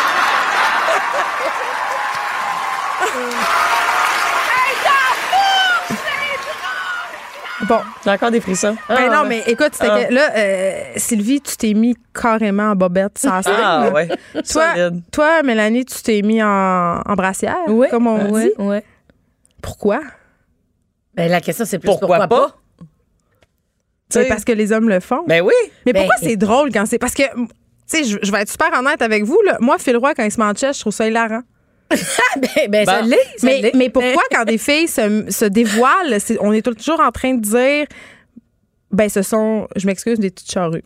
Non, c'est comme des filles qui sacent. Même c'est vulgaire, on a des commentaires là, de que c'est vulgaire, qu'on n'a pas de classe. Euh, ben, euh, c'est minime, là, comme en, général, les gens sont très. Mais là, vous en avez eu là. Oui, oui, ben oui, oui. Mais c'était sûr, on s'en doutait. Ouais, c'est là. pas beaucoup, là, pour de Mais, Monique puis euh, Louise, Micheline, hein, ouais, ouais, eux autres. et- Mais c'est ça, ils doivent se taper ses cuisses quand ils voient Stéphane Rousseau et Franck Dubos arriver en string, tu sais. Mais je pense que les gens ils rient parce que c'est surprenant, tu comprends? Puis il y a pas eu tant de filles que ça. C'était quand même surprenant. Non, mais, non, mais je pensais voir Phil Roy qui arrive, là, puis Ouais. Tu sais, c'est quand même. C'est pour vrai. Tu sais, il y a de quoi de quand même drôle parce que t'es surpris. Puis l'humour, on, on le sait, là, c'est l'effet de surprise qui fait. euh, Tu sais, on sursaute, on éclate de rire, haha, on, est, on sort de notre zone. Fait que, tu sais, c'est juste que pour un. C'est le double standard, l'idée dans ça. Tu sais, un gars, on va rire parce que c'est surprenant. Une fille, on va faire oh shit, puis on va se mettre à. À, à vouloir dénigrer, dire ben c'est là c'est vulgaire, c'est ici, c'est ça, mais là ça a été de la travaillé pour pas- provocation. C'était pas de la provocation. Tu sais, tout a été placé, tout a été travaillé pour que ça ne soit pas une image provocatrice. Ouais. Juste Très belle pour bobette, en dénoncer. passant. Ben, Hey, ben, hey, écoute, on a travaillé pour les, les bobettes et la brassière. Ah non, là. ok, excusez. Là, OK, là, c'est le moment de fil le matin de cette entrevue. Oh, j'aime assez ça. Mais je sais, c'était une Grande fan. Ça aussi, on aurait dû faire un call à c'est Marie-Claude Barrette. on. Barrette, Marie-Claude Barrette. Ça nous écoute. Oui. On y aller, ça serait le fun. Mais là, vous savez, OK, là, vous préparez votre numéro, vous êtes les deux, là, vous savez que vous allez aller vous dévoiler carrément sa scène, Ouais. là. On est tous des filles. Moi, tu veux choisir la bobette qui t'avantage? Comment vous avez On s'est jamais autant vu bord en bord. Là. Moi, je veux savoir la quête de la bobette puis de la brassière, ça s'est passé comment? Ben écoute, moi, j'ai- j'en ai acheté 10. Ouais, t'as un problème. en ouais. fait, oui. Puis même... retourné. Comment? Retourner. Non, non, non, hey, j'ai plein de bobettes noires à la maison, j'ai que ça maintenant. Mais écoute, euh, dans le processus de sélection, après ça, écoute, on niaisait Snick, qui était le, le script éditeur, metteur en scène, de là, est-ce que tu, tu veux que je t'envoie des photos? Tu veux-tu. euh, c'est ça. Parce qu'il fallait, fallait les oui, faire oui, approuver, ben les oui. faire valider. Fait que, écoute, ça donnait des beaux moments euh, cocasses, euh, c'est ça. Mais on a, je les ai quand même trouvés rapidement. Par exemple, ça a Ouais. quand même bien été, parce que c'est ça, on voulait de quoi, pas, pas too much, pas, pas un string, pas. euh, Toi, ta brassière, Mélanie? Mais c'est ça, c'est que des culottes, c'est belle. small, médium, large, mais des brasseurs, c'est compliqué. ouais. Ouais. Elle était belle, merci, merci. Mais aviez-vous peur du, euh, du jugement sur vos corps? Euh, moi, je l'ai eu. Ben, parce qu'on n'a pas la même shape, hein? fait que, Non, mais, mais moi, rendu là, je m'en torchais de. Tu sais, je. Je comme si non qui vient dire que, que, que peu importe que- que- qu'il y a de la cellulite, qu'on est grosse, qu'on est trop petite, trop maigre, trop, tu sais, un bourrelet, tu sais, bring it on. Tu sais, je, suis rendu Ben, tu- là. euh. Phil Roy est comme, il, tu sais, comme il, il se met à bobette, puis en- Ben, en Amy. Schumer, elle s'est mis full sur Instagram euh, Ouais. avec son corps, Ah, grossesse, ouais. post-grossesse. Ben, ouais. Mais il y a quand même des commentaires poches. Ouais, mais tu sais, des commentaires à poche, là, c'est parce qu'on peut pas savoir ce que le monde sont rendus dans leur propre évolution de leur acceptation Ouais. personnelle. Voilà. Puis tu vois, moi, quand j'ai catché que j'ai eu un genre de Ah, ça se peut que j'en reçoive des Moi, je vais être fun. devant des milliers de personnes maintenant. Ouais, mais en même temps, tu sais, je vais à la plage des fois, puis il y a vraiment beaucoup de monde sur la plage, puis je suis en maillot de bain Ben ou je suis en oui, bikini, tu sais, je veux C'est pas dire, la même affaire que sur une scène. Non, non, c'est pas la même affaire que sur une scène, mais moi, dans un costume de bain, peu importe où ce que tu me mets, là, C'est le même corps, c'est le même tissu qui, tu sais, Ouais. je veux dire. Ouais, ouais. Tu sais, puis le message, comme, je- comme on, on le dit depuis le début, c'était pas pour provoquer, c'était, tu sais, pour faire une mise au point, tu sais, puis de, de parler d'égalité aussi. Mais quand j'ai compris que j'étais stressée de peut-être recevoir des messages de, je me suis dit, ah, c'est encore une meilleure raison pour le faire. Mm. Tu sais, c'est- ça fait partie de mon processus d'acceptation à moi aussi, mais Mm. ça envoie aussi un message de, hey, euh, on a tout le droit d'être là, là. Ben, tu comprends? C'est pas. euh, Oui, mais vous- on a tout le droit d'être là, oui, mais quand même, euh, vous dénoncez que les faits. Vous étiez 20, là. c'était- Je sais pas si vous êtes vraiment 20, mais. À peu près, une Ouais. vingtaine. euh, Mais Sylvie, tu disais tantôt, moi, ça me gosse qu'on dise qu'une fille qui sac, c'est lettre. Tu sais, puis. ben, qu'un point. Ben, en même temps. Il y a comme un double sens. On dirait que les filles en humour, est-ce que vous êtes cantonnées à certains sujets, genre ma maternité, euh, ces affaires-là? Ben, je pense dans la perception des gens, des fois, Ouais. c'est présent. Ouais. Ouais, puis même que moi, tu sais, j'ai- un enfant, comme, puis je me, je me sentais mal au début de, tu sais, mettons, écrire un numéro sur mon accouchement. J'étais comme, ah, bon, ils vont trouver que je fais de l'humour de fille. Ouais, mais de on fille. va dire que tu Alors que que tous les gars. Comment? Ah. mais alors- de alors que c'est tout- péjoratif, là, dans ce cas-là. Ben oui, oui, mais c'est ça. Mais alors que tous les gars ont un numéro sur l'accouchement de leur blonde. J'étais comme pourquoi moi je peux pas. Tu sais, je me sens mal de, de parler de mon accouchement. Comme non non fuck it. Comme je, je parle de ce que je vis. Je parle tu sais. Parce que dans le fond, l'humour, c'est un peu ça, hein, Mélanie, c'est de parler des moments importants de notre vie. C'est un Ben peu de oui. servir de ça comme matériel. Donc, si t'as accouché, euh, tu peux en Ben parler. oui. hein, Ben oui, c'est ça. Mais en même temps, tu sais, l'humour, là, c'est une question d'angle aussi. Tu sais, euh, l'angle de son chum qui va parler de son accouchement, ça sera pas la même histoire. Oui, c'est la, la- la même situation, mais ça sera pas perçu de la même façon. Le point de vue est différent. Le point de vue est différent. Tout à fait. la surreprésentation des filles en humour, elle est due à quoi, vous pensez? Est-ce que vous êtes moins pris au sérieux? Est-ce que c'est plus long avant de faire sa place? Est-ce que, tu sais, on parle de boys club, est-ce que c'est, on est encore vraiment là? Ben, tu sais, c'est sûr qu'on est, on est vraiment moins. Tu sais, mettons, les gars sont quoi, 200? Mais il y a 600 diplômés par année à l'école de l'humour. C'est, c'est beaucoup, là. Ben, ils sont... Tu dis 600? Oui, il y a 600. Non, ça va Non, pas tes chiffres. Non, non, Ouais, non. on m'a dit 600. Ils sont 14. Ils sont 14. 14. À peu près. Par ouais. année. Sans inscription, peut-être. Oui, Ah, peut- OK. peut-être. Ouais, ouais, c'est beaucoup, peut-être. C'est ouais, full peut-être. populaire. Tout le monde veut, veut y aller, mais il y a autant Ouais. de filles que de gars. J'ai l'impression, en tout cas, j'ai l'impression que les choses sont en train de. Ben, c'est, tu sais, pour de vrai, là, l'humour, je pense que c'est vraiment un processus. euh, sais, on est beaucoup. Il faut vraiment que tu aies peaufiné ce que tu as à dire aussi. Tu sais, euh, c'est un travail. C'est pas évident, sans joke, là. Il y a beaucoup de travail à faire. Il y a une réflexion. Il y a. y a tu sais, pour, pour, être, pour faire ta place, il faut que tu te démarques, tu comprends? Il y a beaucoup de gars qui essayent, il y a peut-être moins de filles qui essayent pour le moment et c'est aussi difficile. Il y a, au- tu sais, il y a des soldats qui vont tomber au combat, là. Tu comprends? Autant de gars que filles, mais si on- à la base, on part avec moins de filles au combat, ben, il- tu comprends? C'est pour ça que. Ouais. Puis quand on voit des galas féminins, mettons, vous autres, vous êtes où par rapport à ça? Parce qu'il y a des humoristes filles qui disent Moi, je veux rien savoir de galas féminins, Ben je non. veux être dans le même gala que les autres. Pourquoi Ben on oui. a besoin de faire des galas féminins? Mais d'un autre côté, peut-être qu'il faut provoquer un peu la chose, je sais pas. Ben, ben, je sais pas, je Non, pas. ben, euh, ben, non? non? dans le sens que de toutes nous mettre ensemble, tu sais, ils font pas des galas de noirs, ils font pas des galas d'homosexuels. non, mais c'est vrai. C'est ça, c'est de diviser les. C'est que, que pour le moment, par rapport à la perception que beaucoup de gens ont de l'humour, si on se permet de diviser, on se tire dans le pied. On n'est pas prête à, à- à faire. Euh, de la mise en marché uniquement féminine ou tu sais uniquement euh, juste les gars on je pense que l'humour au Québec c'est pas puis ça sert à quoi de diviser les gens de toute façon? Ouais. tu sais tu veux pas un show euh, toute la même couleur tu veux pas un show toute Non, la t'aimes ça quand c'est varié, t'aimes ça quand. Ouais, tu sais, Bianca Lompré a fait des choses juste pour les mères, puis pas d'hommes.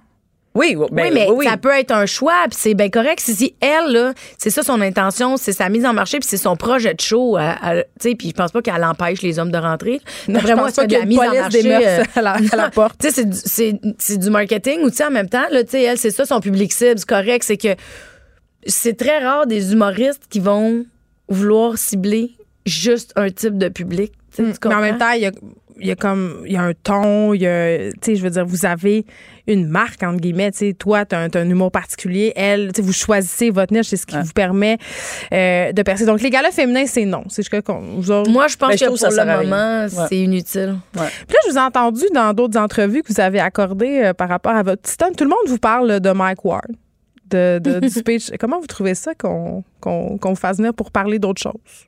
Non, mais, mais on peut parler de plein d'affaires. Il n'y a pas de problème. C'est juste que c'était surprenant de. de tu sais, nous, on est encore sur notre high, là. on est encore un peu pacté. mais, non, non, sent, hein? non, non, c'est pas vrai. Mais, tu sais, on est encore sur notre high, puis on est comme tellement heureuse de vivre ça. Puis, tu sais, c'est super le fun d'avoir un retour puis du feedback. Puis les gens, ils nous parlent de d'autres affaires qu'on n'a pas vues.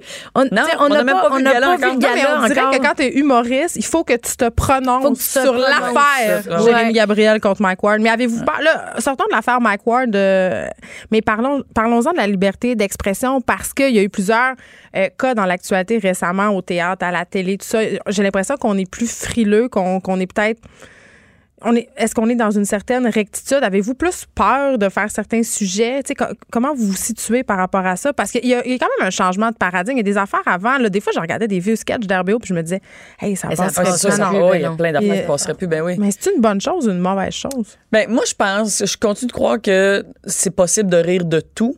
Ça dépend juste de la façon, de l'angle dont tu l'abordes et du contexte. Tu sais, c'est ça. Ça dépend tellement comment que c'est fait, mais moi, je pense que tout est possible. Ben, Jonathan Robert, j'ai venu ici puis il me dit, je vais faire des jokes sur le cancer de mon fils. Ah ouais. Ben, ouais, ouais, ouais, ouais, j'en doute même pas. Puis je suis convaincue que ça va être hilarant. Comme, tu sais, parce que ça, ça le touche, il va en parler à sa façon. Il va parler comment lui va le, le- le- comment, il, comment il vit, tu sais, en tout cas. Ouais, mais il y a une différence aussi entre aborder un sujet qui est délicat comme le cancer parce que ça touche beaucoup de familles qui sont attristées, qui vivent de l'anxiété. Mais il me semble que quand c'est tu le vis, tu as le droit. Oui, mais oui, mais il y, y a une différence entre parler de quelque chose que tu vis puis de parler d'une opinion publique. C'est pas la même affaire. Parce Ouais. que aborder euh, la mort, aborder le cancer, aborder la peur, l'anxiété, la maladie mentale, aborder ça, tu vas trouver un angle. L'opinion publique, c'est que ça vient avec des réactions, ça vient, tu sais, l'autre aussi, mais on dirait, je trouve que quand c'est de l'opinion euh, d'actualité, mettons, c'est plus, euh, c'est plus comme pointu. Les pics sont plus, ça pique plus fort, on dirait. Pourquoi? Ben, parce que, mettons, que tu décides de parler de. Tu sais, mettons, Joe Roberge, là, quand il va parler du cancer de son fils. Il va le faire avec toute la vulnérabilité du monde, tu sais, parce que c'est ça qu'il a vécu, puis parce qu'il est prêt à aller là-dedans, parce qu'il sait que lui, ça va lui faire du bien, puis il sait que ça peut faire du bien à beaucoup de gens. Tandis qu'il a parlé de l'opinion publique, d'un thème comme la, liberté d'expression, Mike Ward, qu'est-ce qu'il a vécu, c'est que ça, ça découpe en ce moment tellement, ça divise, ça, ça, divise Même les, chez gens. les humoristes. Mais, oui, puis je trouve que c'est un sujet qui est pas nécessairement sais, moi, je pourrais pas avoir d'opinion en, ce moment là pour l'affaire de Mike parce que, un, il manque beaucoup trop d'informations. J'ai perdu la carte depuis un bout parce qu'on pratiquait nos affaires. Mais vous buviez. Oh, ben, on est tout le temps saoul. C'est ça qui arrive. Mais, tu sais, c'est que c'est plus délicat de parler de trucs légaux, je pense, que émotifs. Tu sais, des émotions, ça se connecte, on, peut relate à ça. Tu sais, quand tu rentres dans le légal, il y a comme tout le temps une information qui manque ou, tu sais, as besoin de prendre ton temps d'aller t'informer. Si tu le fais pas, pour vrai, ta gueule. ça finit excessivement bien cette entrevue. ben vrai, je suis bien Hey, pour vrai, ta gueule. C'est super pas bon. Je parlais, là. Non, non, mais on okay. parlait au public, c'est correct. Non, non, mais c'est pas... Oh, Jesus. ben non. OK. Hey, mais bravo, les filles, vraiment, pour ce stunt d'hier. C'était rafraîchissant. Et là, euh, vous allez toutes les deux en vedette dans la série One Mini Show. Hein. Oui. Ça va être disponible Club Illico dès le 19 janvier. Mélanie, tu vas être en spectacle le 13 décembre hey, prochain. C'est 19 décembre, fille. 13 décembre. Oui, mais le Illico... Mais là, moi, je dis qu'est-ce qui est dans mon dossier. Là, tu donneras une claque à la gueule à mon recherchiste en sortant? Ah, il est où? Il est là. Allô? mais non! hey, c'est une blague, tout le monde. Là. On est un peu dissipé. Moi, je suis pas vraiment Alors, commence-moi ça comme du monde. T'es capable. C'est plein d'amour. OK. One Mini Show sur Illico à partir du 19 décembre. OK. Puis là, ton spectacle, est-ce qu'il est bien le 13 décembre prochain à Châteauguay? À Châteauguay le 13 décembre, mais d'autres dates sur mon site web. Bon, il y a donner. Point com? Good, je l'ai eu! Yeah! OK, là, si j'ai pas les bonnes dates, tu me le dis. Je la check. Je t'enverrai pas En spectacle le 25 janvier à Granby. Oui. 3 février au bordel. Yep. Et le 19 mars au théâtre Petit Champlain. Ben ouais, on hey, Je vous souhaite bonne hey, chance dans vos démarches. Puis vraiment, là, euh, je vous souhaite votre invitation. Tout le monde en parle. Hey, c'est bien fait. Et avec Marie-Claude Barrette? Oui, ben je, Oui, je ben vais oui. travailler pour vous parce que Mario Dumont est juste dehors. Vous savez, ils ont des liens quand même privilégiés. C'est vrai. Moi, je j'irais connais plaider, Mario, euh, hein. Elle le connaît? j'irais plaider ma cause à l'extérieur du studio. On sort immédiatement, merci. Merci les filles. Les effrontés. Avec Geneviève Peterson. Les vrais enjeux, les vraies questions. Vous écoutez Les effrontés. Vous avez certainement vu ça passer des activistes véganes qui ont occupé une porcherie de Saint-Hyacinthe en fin de semaine pour dénoncer le mauvais traitement des porcs gardés en cage dans l'établissement. Euh, L'élevage en batterie, c'est un sujet dont on parle souvent à l'émission. On se demande euh, assez régulièrement comment on pourrait faire pour consommer de la viande plus éthiquement et même comment on pourrait faire pour plus consommer de viande ni de produits animaux. Pour parler de l'action qui a été menée, j'ai avec moi Casey Faneuf, qui est porte-parole du groupe d'activistes euh, Direct Action Everywhere. Bonjour Casey. Bonjour, merci de l'invitation. Et ça me fait très plaisir parce que euh, c'est rare. euh, on, on- on a souvent tendance à critiquer ce genre d'action-là sans demander aux gens qu'est-ce qui les a poussés à les mener. Donc, Oui. j'ai envie de te demander pourquoi vous avez ciblé une porcherie, pourquoi vous avez décidé de faire ce stunt-là, parce que c'est quand même un coup d'éclat. Oui. Alors, euh, notre but était de publier qu'est-ce qui se passe réellement dans ces fermes-là. Dans les fermes d'élevage. Euh, oui, exactement. Les fermes d'élevage avec des vidéos et des photos. Euh, une documentation qu'on ne pourrait pas faire avec une visite guidée, par exemple. Donc, on n'aurait pas accès à tant d'informations puis toutes les choses qu'on a vues. Mais OK. Comment vous faites pour organiser ça, puis comment vous êtes rentré, tu sais, comment vous organisez ce coup-là? là? Euh, Qu'est-ce qui est de l'organisation de cet événement-là? Moi, j'ai su une heure avant où on allait. Alors, euh, je, je pourrais pas vous dire par rapport à ça. Mais Ça comment tu rentres dans la place? Parce que j'imagine ne laissent pas rentrer comme d'un moulin, là? Euh, on a ouvert la porte. On est entré. Pour vrai? Ouais, ça, ça s'est fait très facilement. J'aurais pas pensé ça. Ouais. J'aurais pensé qu'il y avait une grosse planif, presque comme dans un film d'espace. OK. Non. Donc là, vous rentrez. Et là, euh, quel est l'objectif? L'objectif est de documenter au max qu'est-ce qu'on voit. Vous allez vous asseoir. Euh, oui, en fait, on s'est assis à, à, à la toute dernière, à la fin, à la fin, parce qu'au Ok. début, on, est, on a exploré les lieux. Qu'est-ce que, qu'est-ce que vous avez vu? On a vu euh, beaucoup d'endroits, il y a beaucoup de portes à aller. Euh, on a vu des cochons baigner dans leurs excréments, manger dans leurs excréments, dormir dans leurs excréments. On a vu des mères qui avaient un regard complètement mort qui pouvaient pas bouger, des cages faites sur mesure à leur corps, donc impossible de bouger. J'ai vu un bébé naissant ramper avec aucune aide parce que sa mère, évidemment, ne pouvait rien faire, elle est prise dans cette cage-là. Donc, euh, nous, notre but, le but de cet événement-là, c'était pas de sauver les animaux, c'était de documenter. Donc, c'est très dur. Il y a beaucoup de séquelles qui viennent avec ça. Mais encore là, on n'est pas les victimes. Les victimes sont encore en dedans. Tu veux dire, Casey, que c'est dur pour toi d'avoir vu ça? Oui, pour nous, pour les dix, les dix autres qui étaient avec moi, c'est très dur. On s'attendait à ça, mais jusqu'à temps que tu le vois de tes propres yeux, tu peux pas comprendre. T'avais jamais vu ça? Non, juste sur vidéo. J'avais vu des investigations cachées, des vidéos, parce que de plus en plus, ça se fait des actions comme ça. Hein. On accuse beaucoup les, euh, le mouvement vegan, puis même des mouvements, euh, des regroupements comme PETA, de parfois manipuler l'information, de nous, de rendre ça pire que c'est pour frapper l'imaginaire. Oui. Je suis dommage. Moi, je pense que euh, c'est très dommage, désolée. Je pense que on a de la misère à accepter la réalité. C'est dur, c'est des choses qui sont dures à accepter. Je comprends les gens de vouloir de vouloir réfuter ça. Mais on Pour est se sentir mieux de manger de la viande. Oui, exactement. C'est on peut pas se sentir bien face à des choses comme ça. Puis là maintenant, je peux dire je l'ai vu de mes propres yeux. Dix autres personnes aussi l'ont vu de ses propres yeux. Ça s'est pas passé en Afrique cette action-là, ça s'est passé au Québec. Puis il est temps qu'on prenne des actions pour arrêter ça. Et vous avez été arrêté par la police? Exactement, oui. Puis comment ça s'est passé? Euh, on est un mouvement non violent, donc il n'y a pas eu de violence. On s'est laissé arrêter comme ça. Hmm. Euh, je suis déçue. Je suis déçue de comment les policiers ont réagi parce que si s'ils étaient rentrés dans une usine à chiots, je pense qu'on a été vus comme des zéros. Mais présentement, euh, on a vécu beaucoup de moqueries de leur part. Est-ce que tu peux me donner des exemples? Ben, des exemples que un commentaire du genre que ce cochon-là fait un bon déjeuner chez Exki. Euh, c'est inacceptable. C'est inacceptable. Si ça avait été des chiens. OK. Est-ce que tu trouves inacceptable ce genre de commentaire-là ou tu trouves que les gens qui mangent de la viande, c'est inacceptable? Bien, je vais commencer par ce commentaire-là. C'est inacceptable. Euh, j'ai déjà mangé de la viande. Ça fait sept ans maintenant que je suis végétalienne, donc je consomme pas de produits animaux. Hum.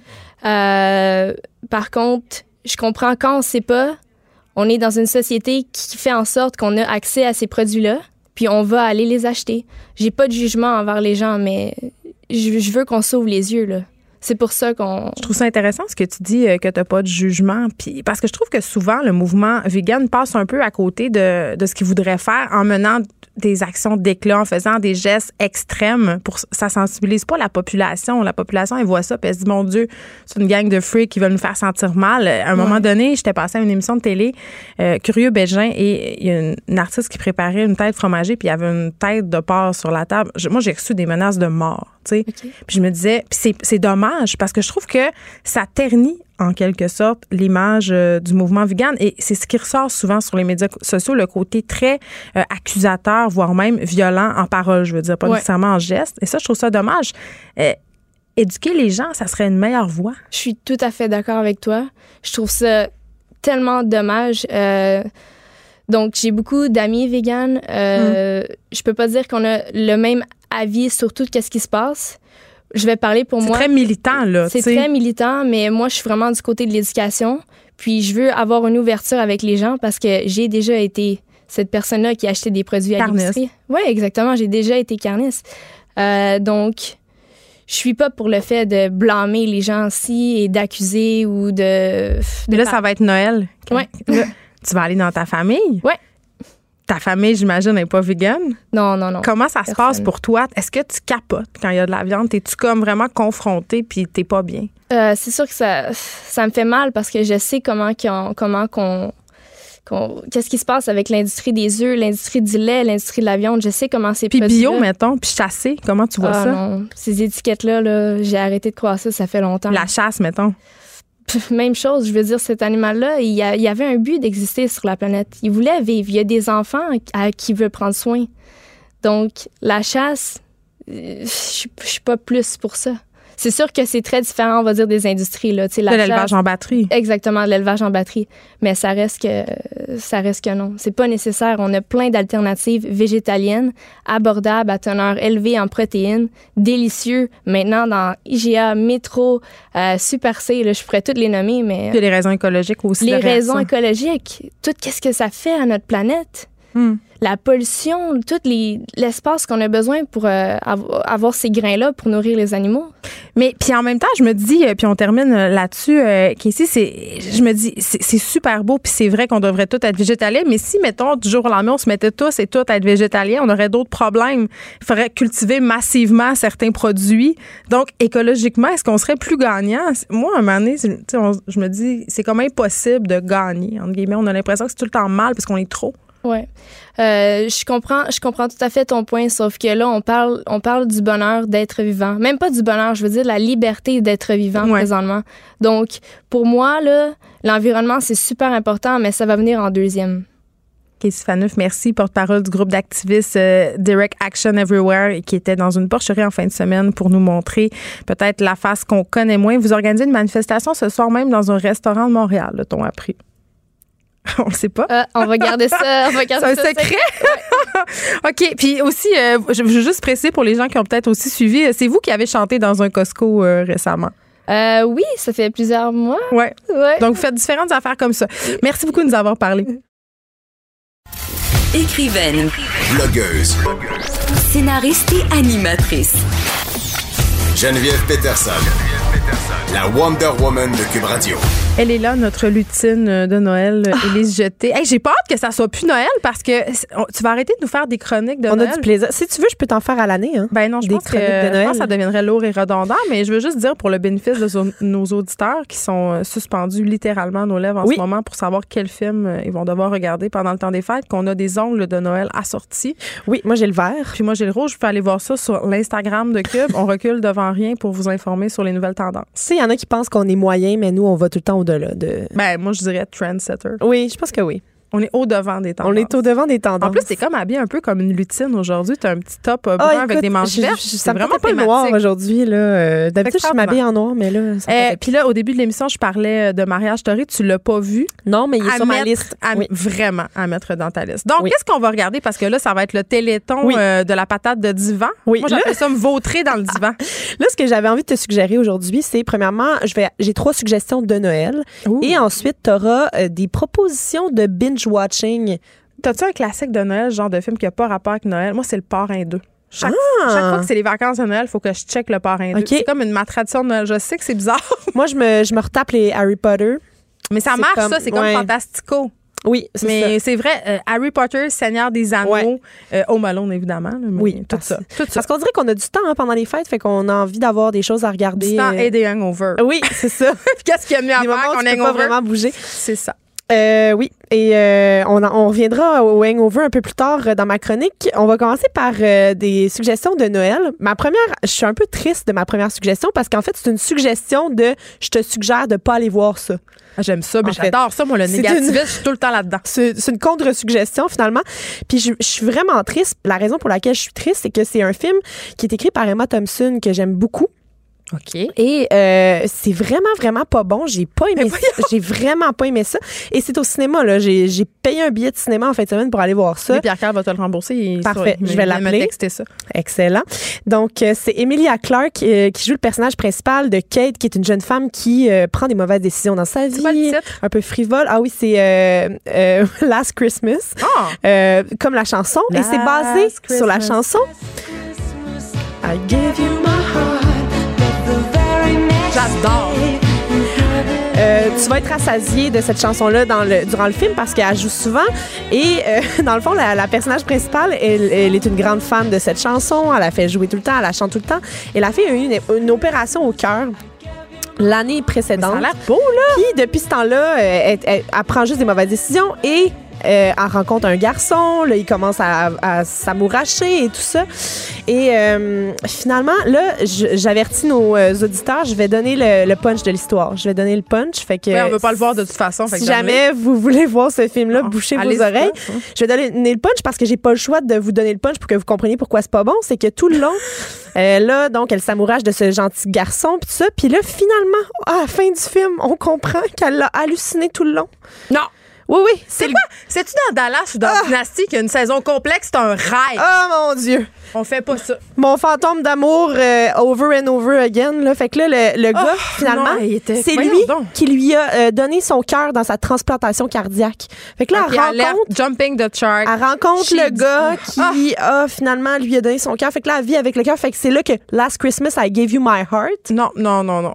Euh, Ah, au s'en- sens Littéral. littéral. de la chose, il lui a donné son cœur l'année d'avant, mais elle, elle le connaissait pas. Fait que là, elle pensait. Ah, puis là, euh, c'est- subtil tout le long. Moi, je pensais. creepy aussi. Je pensais qu'il était marié ou tout ça. Je pensais que c'était ça l'affaire parce que le gars, il était un petit peu louche pendant tout le film. Mais finalement, c'est pas ça, c'est parce qu'il est mort. Ah, j'étais fâchée. Insupportable. Je suis sortie de là. D'habitude, je regarde le générique. Je suis sortie en beau fusil. Euh, J'ai pas regardé le générique. Ouais, C'est comme euh, moi pendant le dernier film de Donné Arcan. Oui. Ah, bon. Moi, j'ai ri tout le long, puis je suis sortie, puis j'ai fait tabarnak. C'est ça. Sinon, j'ai une suggestion euh, désolée, qui euh, va te remettre sur le droit chemin.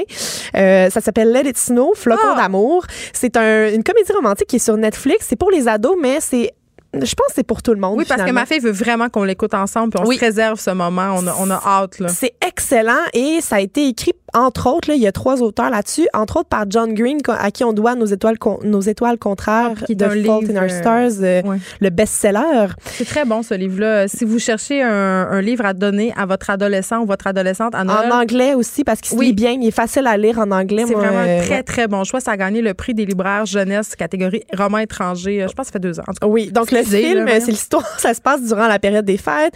Euh, c'est euh, un groupe de, de jeunes, des ados qui, euh, il y a une tempête de neige, puis il y a plein d'histoires entremêlées. C'est un peu comme euh, New, New Year's Eve, où est-ce que, tu sais, il y a des histoires séparées, puis finalement, à la fin, tous les personnages se rencontrent. un film ils se choral. ils se connaissent tous un peu finalement. Puis euh, ce que je trouve beau avec ça, c'est pas la première fois que euh, y a des films pour ados sur Netflix qui traitent d'homosexualité, mais là ce que je trouve beau, c'est qu'il y a une relation homosexuelle dans le film entre deux filles, puis les deux adolescentes, mais c'est juste que c'est pas souligné à grands traits. c'est juste ça. c'est juste ça. C'est c'est pas genre Pas comme, oh, regardez notre Regardez ouverture notre d'esprit. ouverture d'esprit, Ouais. la relation homosexuelle. Puis là, tu sais, euh, c'est vraiment juste simple et doux et ça, ça, ça s'emboîte avec le reste de manière magnifique. Fait que c'est un beau film à regarder avec vos ados durant le temps des fêtes. C'est disponible sur Netflix. Et sinon, euh, mon autre suggestion de Noël, c'est pas un film, c'est une série qui est sur Netflix aussi, C'est quoi, c'est quoi, c'est quoi? qui est juste assez bonne, juste assez pas bonne pour être bonne finalement. Tu sais, c'est comme un, un petit sitcom, huit épisodes de 30 minutes, mais consacré uniquement à Noël. On voit pas ça souvent, là, juste, tu sais, ça se passe dans le temps des fêtes. C'est Mais un- j'aime ça, c'est comme. Des, ouais, c'est Ouais. comme des, des spéciaux. euh, Puis, tu sais, il y a des rires en canne. C'est vraiment une- un sitcom. Euh. Puis, ça s'appelle Merry Happy Whatever. Noël dans tous ses états en franco. En français. en franco. En franco. On voit qu'il y a une femme de musique.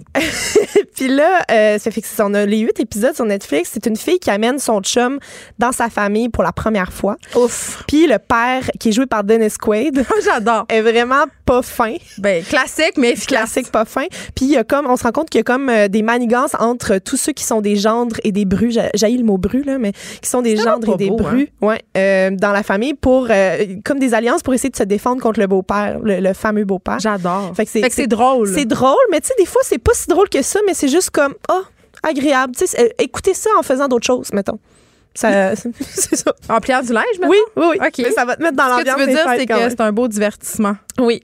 Sinon, j'ai trois affaires à te suggérer pour le binge-watching des fêtes. Ah, j'ai hâte, j'ai hâte, Puis là, certains euh, te diraient, Geneviève, d'écouter des affaires vraiment légères qui te mettent, euh, qui mettent en scène soit des lutins, Ben, des licornes ou 2, des là, confettis. là. parrain 2. Mais moi, j'aime beaucoup profiter de ce moment de réjouissance pour, au contraire, regarder des affaires super lourdes qui seraient trop tristes dans le quotidien. Hein? Fait que là, on profite du temps des fêtes qui est déjà craqué au max dans la joie pour s'écouter quelque chose de lourd. tu sais. Moi, c'est c'est ma. Qu'est-ce qui est vraiment lourd à regarder à part tous les épisodes de This Is Us? C'est drôle parce que c'était ma première suggestion. C'est vrai? Oui, parce que j'ai lu, puis c'est pas pour rien que je te le propose, Geneviève, c'est que j'ai lu un article qui est écrit par un psychologue euh, américain qui s'appelle Wayne Pernell, puis lui, il dit que c'est la meilleure façon des CESOS de faire un genre de séance de thérapie en Une famille. catharsis. Un catharsis, ouais. Parce qu'il dit, vous pouvez voir dans chacun des personnages des moyens euh, de, de passer à travers des situations. Il y, a, il y a des drames pour chaque personnage, mais aussi un chemin pour se sortir de chaque drame, selon ce psychologue-là. fait que moi, je me suis dit, une excellente idée pour le temps des fêtes, hein, en une plus, thérapie familiale. En plus, il y a un personnage de fille grosse qui est vraiment nice. Absolument. Non, mais qui est pas juste là pour être grosse. Parce que Oui, souvent, on fait regarder oui. le personnage de grosse. Fait que Oui. c'est un des, un des premiers personnages de fille grosse qui est juste un personnage. Oui, Tu sais, absolument. On disait, tu parlais tantôt des lesbiennes, que c'est pas gants traits. C'est Ben, ça. Je trouve que c'est bien fait dans This Is Us. Totalement. Euh, vous en avez pour 63 heures si vous décidez de l'écouter au complet. Fait Après, vous faites Grey's Anatomy. D'après moi, ça va être correct. Vous n'allez pas euh, manquer de stock. Euh, sinon, la deuxième affaire, puis là, c'est là, tantôt, tu disais, on écoute, on binge-watch quand on est un peu hangover. Ouais, ouais. Ben, moi, samedi, c'était le lendemain de notre party de Noël du Ouais, bureau. ouais. Et je, samedi, toute la journée, j'ai écouté la série suivante, c'est Unbelievable sur euh, Netflix. Ah, je me demandais si c'était bon, ça. La série incroyable euh, au Québec, c'est une mini-série américaine, huit épisodes d'environ 45 minutes. C'est écrit par euh, Susanna Grant. Ayelet Wald- Waldman et Michael Chabon.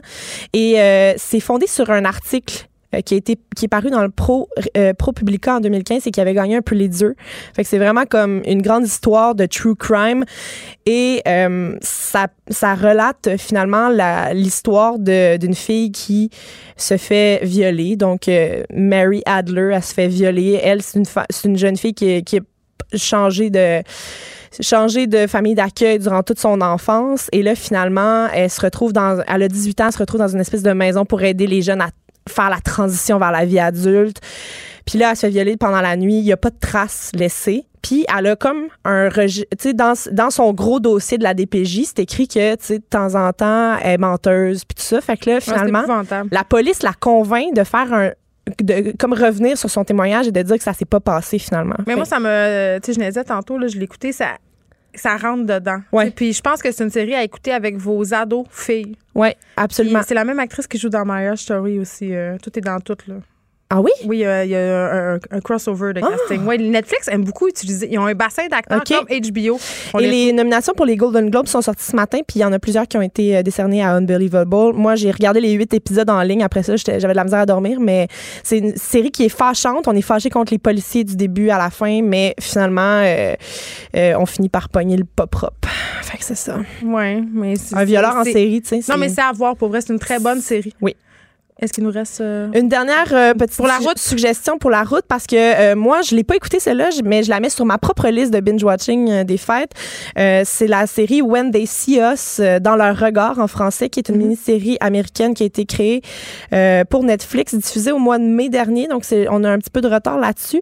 Euh, ça parle d'une joggeuse blanche qui avait été retrouvée violée à Central Park à, Mais là, en 89 Bon, je vais et il y avait comme cinq euh, adolescents euh, afro-américains et hispaniques qui avaient été euh, en- qui avaient été accusés finalement sans vraiment euh, ils avaient été condamnés euh, sans avoir de preuves matérielles pour euh, pour finalement le- les envoyer en tôle et euh, on, ça- on suit donc le parcours carcéral et euh, le parcours en justice de ces enfants là de ces adolescents là puis euh, moi ça m'intéresse vraiment d'écouter ça pendant les fêtes juste pour Non, mais moi aussi, moi, ma- changer la Je sais pas si ta liste de souhaits est un peu hétéroclite, mais moi, Oui. ma liste sur Netflix, il y a toutes sortes d'affaires. oui là. oui oui totalement plein de choses OK, ben on va prendre on se prend des notes. Moi aussi j'ai mon j'ai ma petite suggestion, il nous reste 15 secondes mais Oui. la série Narcos World, vraiment très bon, une série documentaire sur les procédés pour faire rentrer de la drogue dans Ouais. différents pays. C'est assez surprenant. Ben écoute, je vais le mettre sur ma liste aussi. sur ta liste, puis là tu, tu m'avais annoncé une petite tonne de Noël. Ben c'est la même tune qu'au début, c'est parce qu'ils ils, nous- ils nous l'ont mis en avance. Ah! Mais c'est parce que je voulais comme tu sais boucler la boucle On peut avec sortir avec Maria Carey. C'est vrai. cet le affreux, cet affreux film euh, qu'il faut pas aller voir Last Christmas, faut pas aller voir ça, c'est pas bon. Faut euh, puis cette chanson là, c'est tellement drôle, c'est la chanson préférée de ma fille de 12 ans. Je comprends pas Mais c'est un mais c'est une un bonne hit. chanson, Eh oui, un gros hit. ça. Merci beaucoup. Ça a été un plaisir. Euh, on se retrouve, euh, j'imagine, pour une autre chronique de Noël la Ah oui. prochaine. Euh, je vous dis bye tout le monde. On se retrouve demain de 1 à 3. Cette émission est maintenant disponible en podcast. Rendez-vous dans la section balado de l'application ou du site cube.radio pour une écoute sur mesure en tout temps. Cube Radio, autrement dit. Et maintenant, autrement écouté.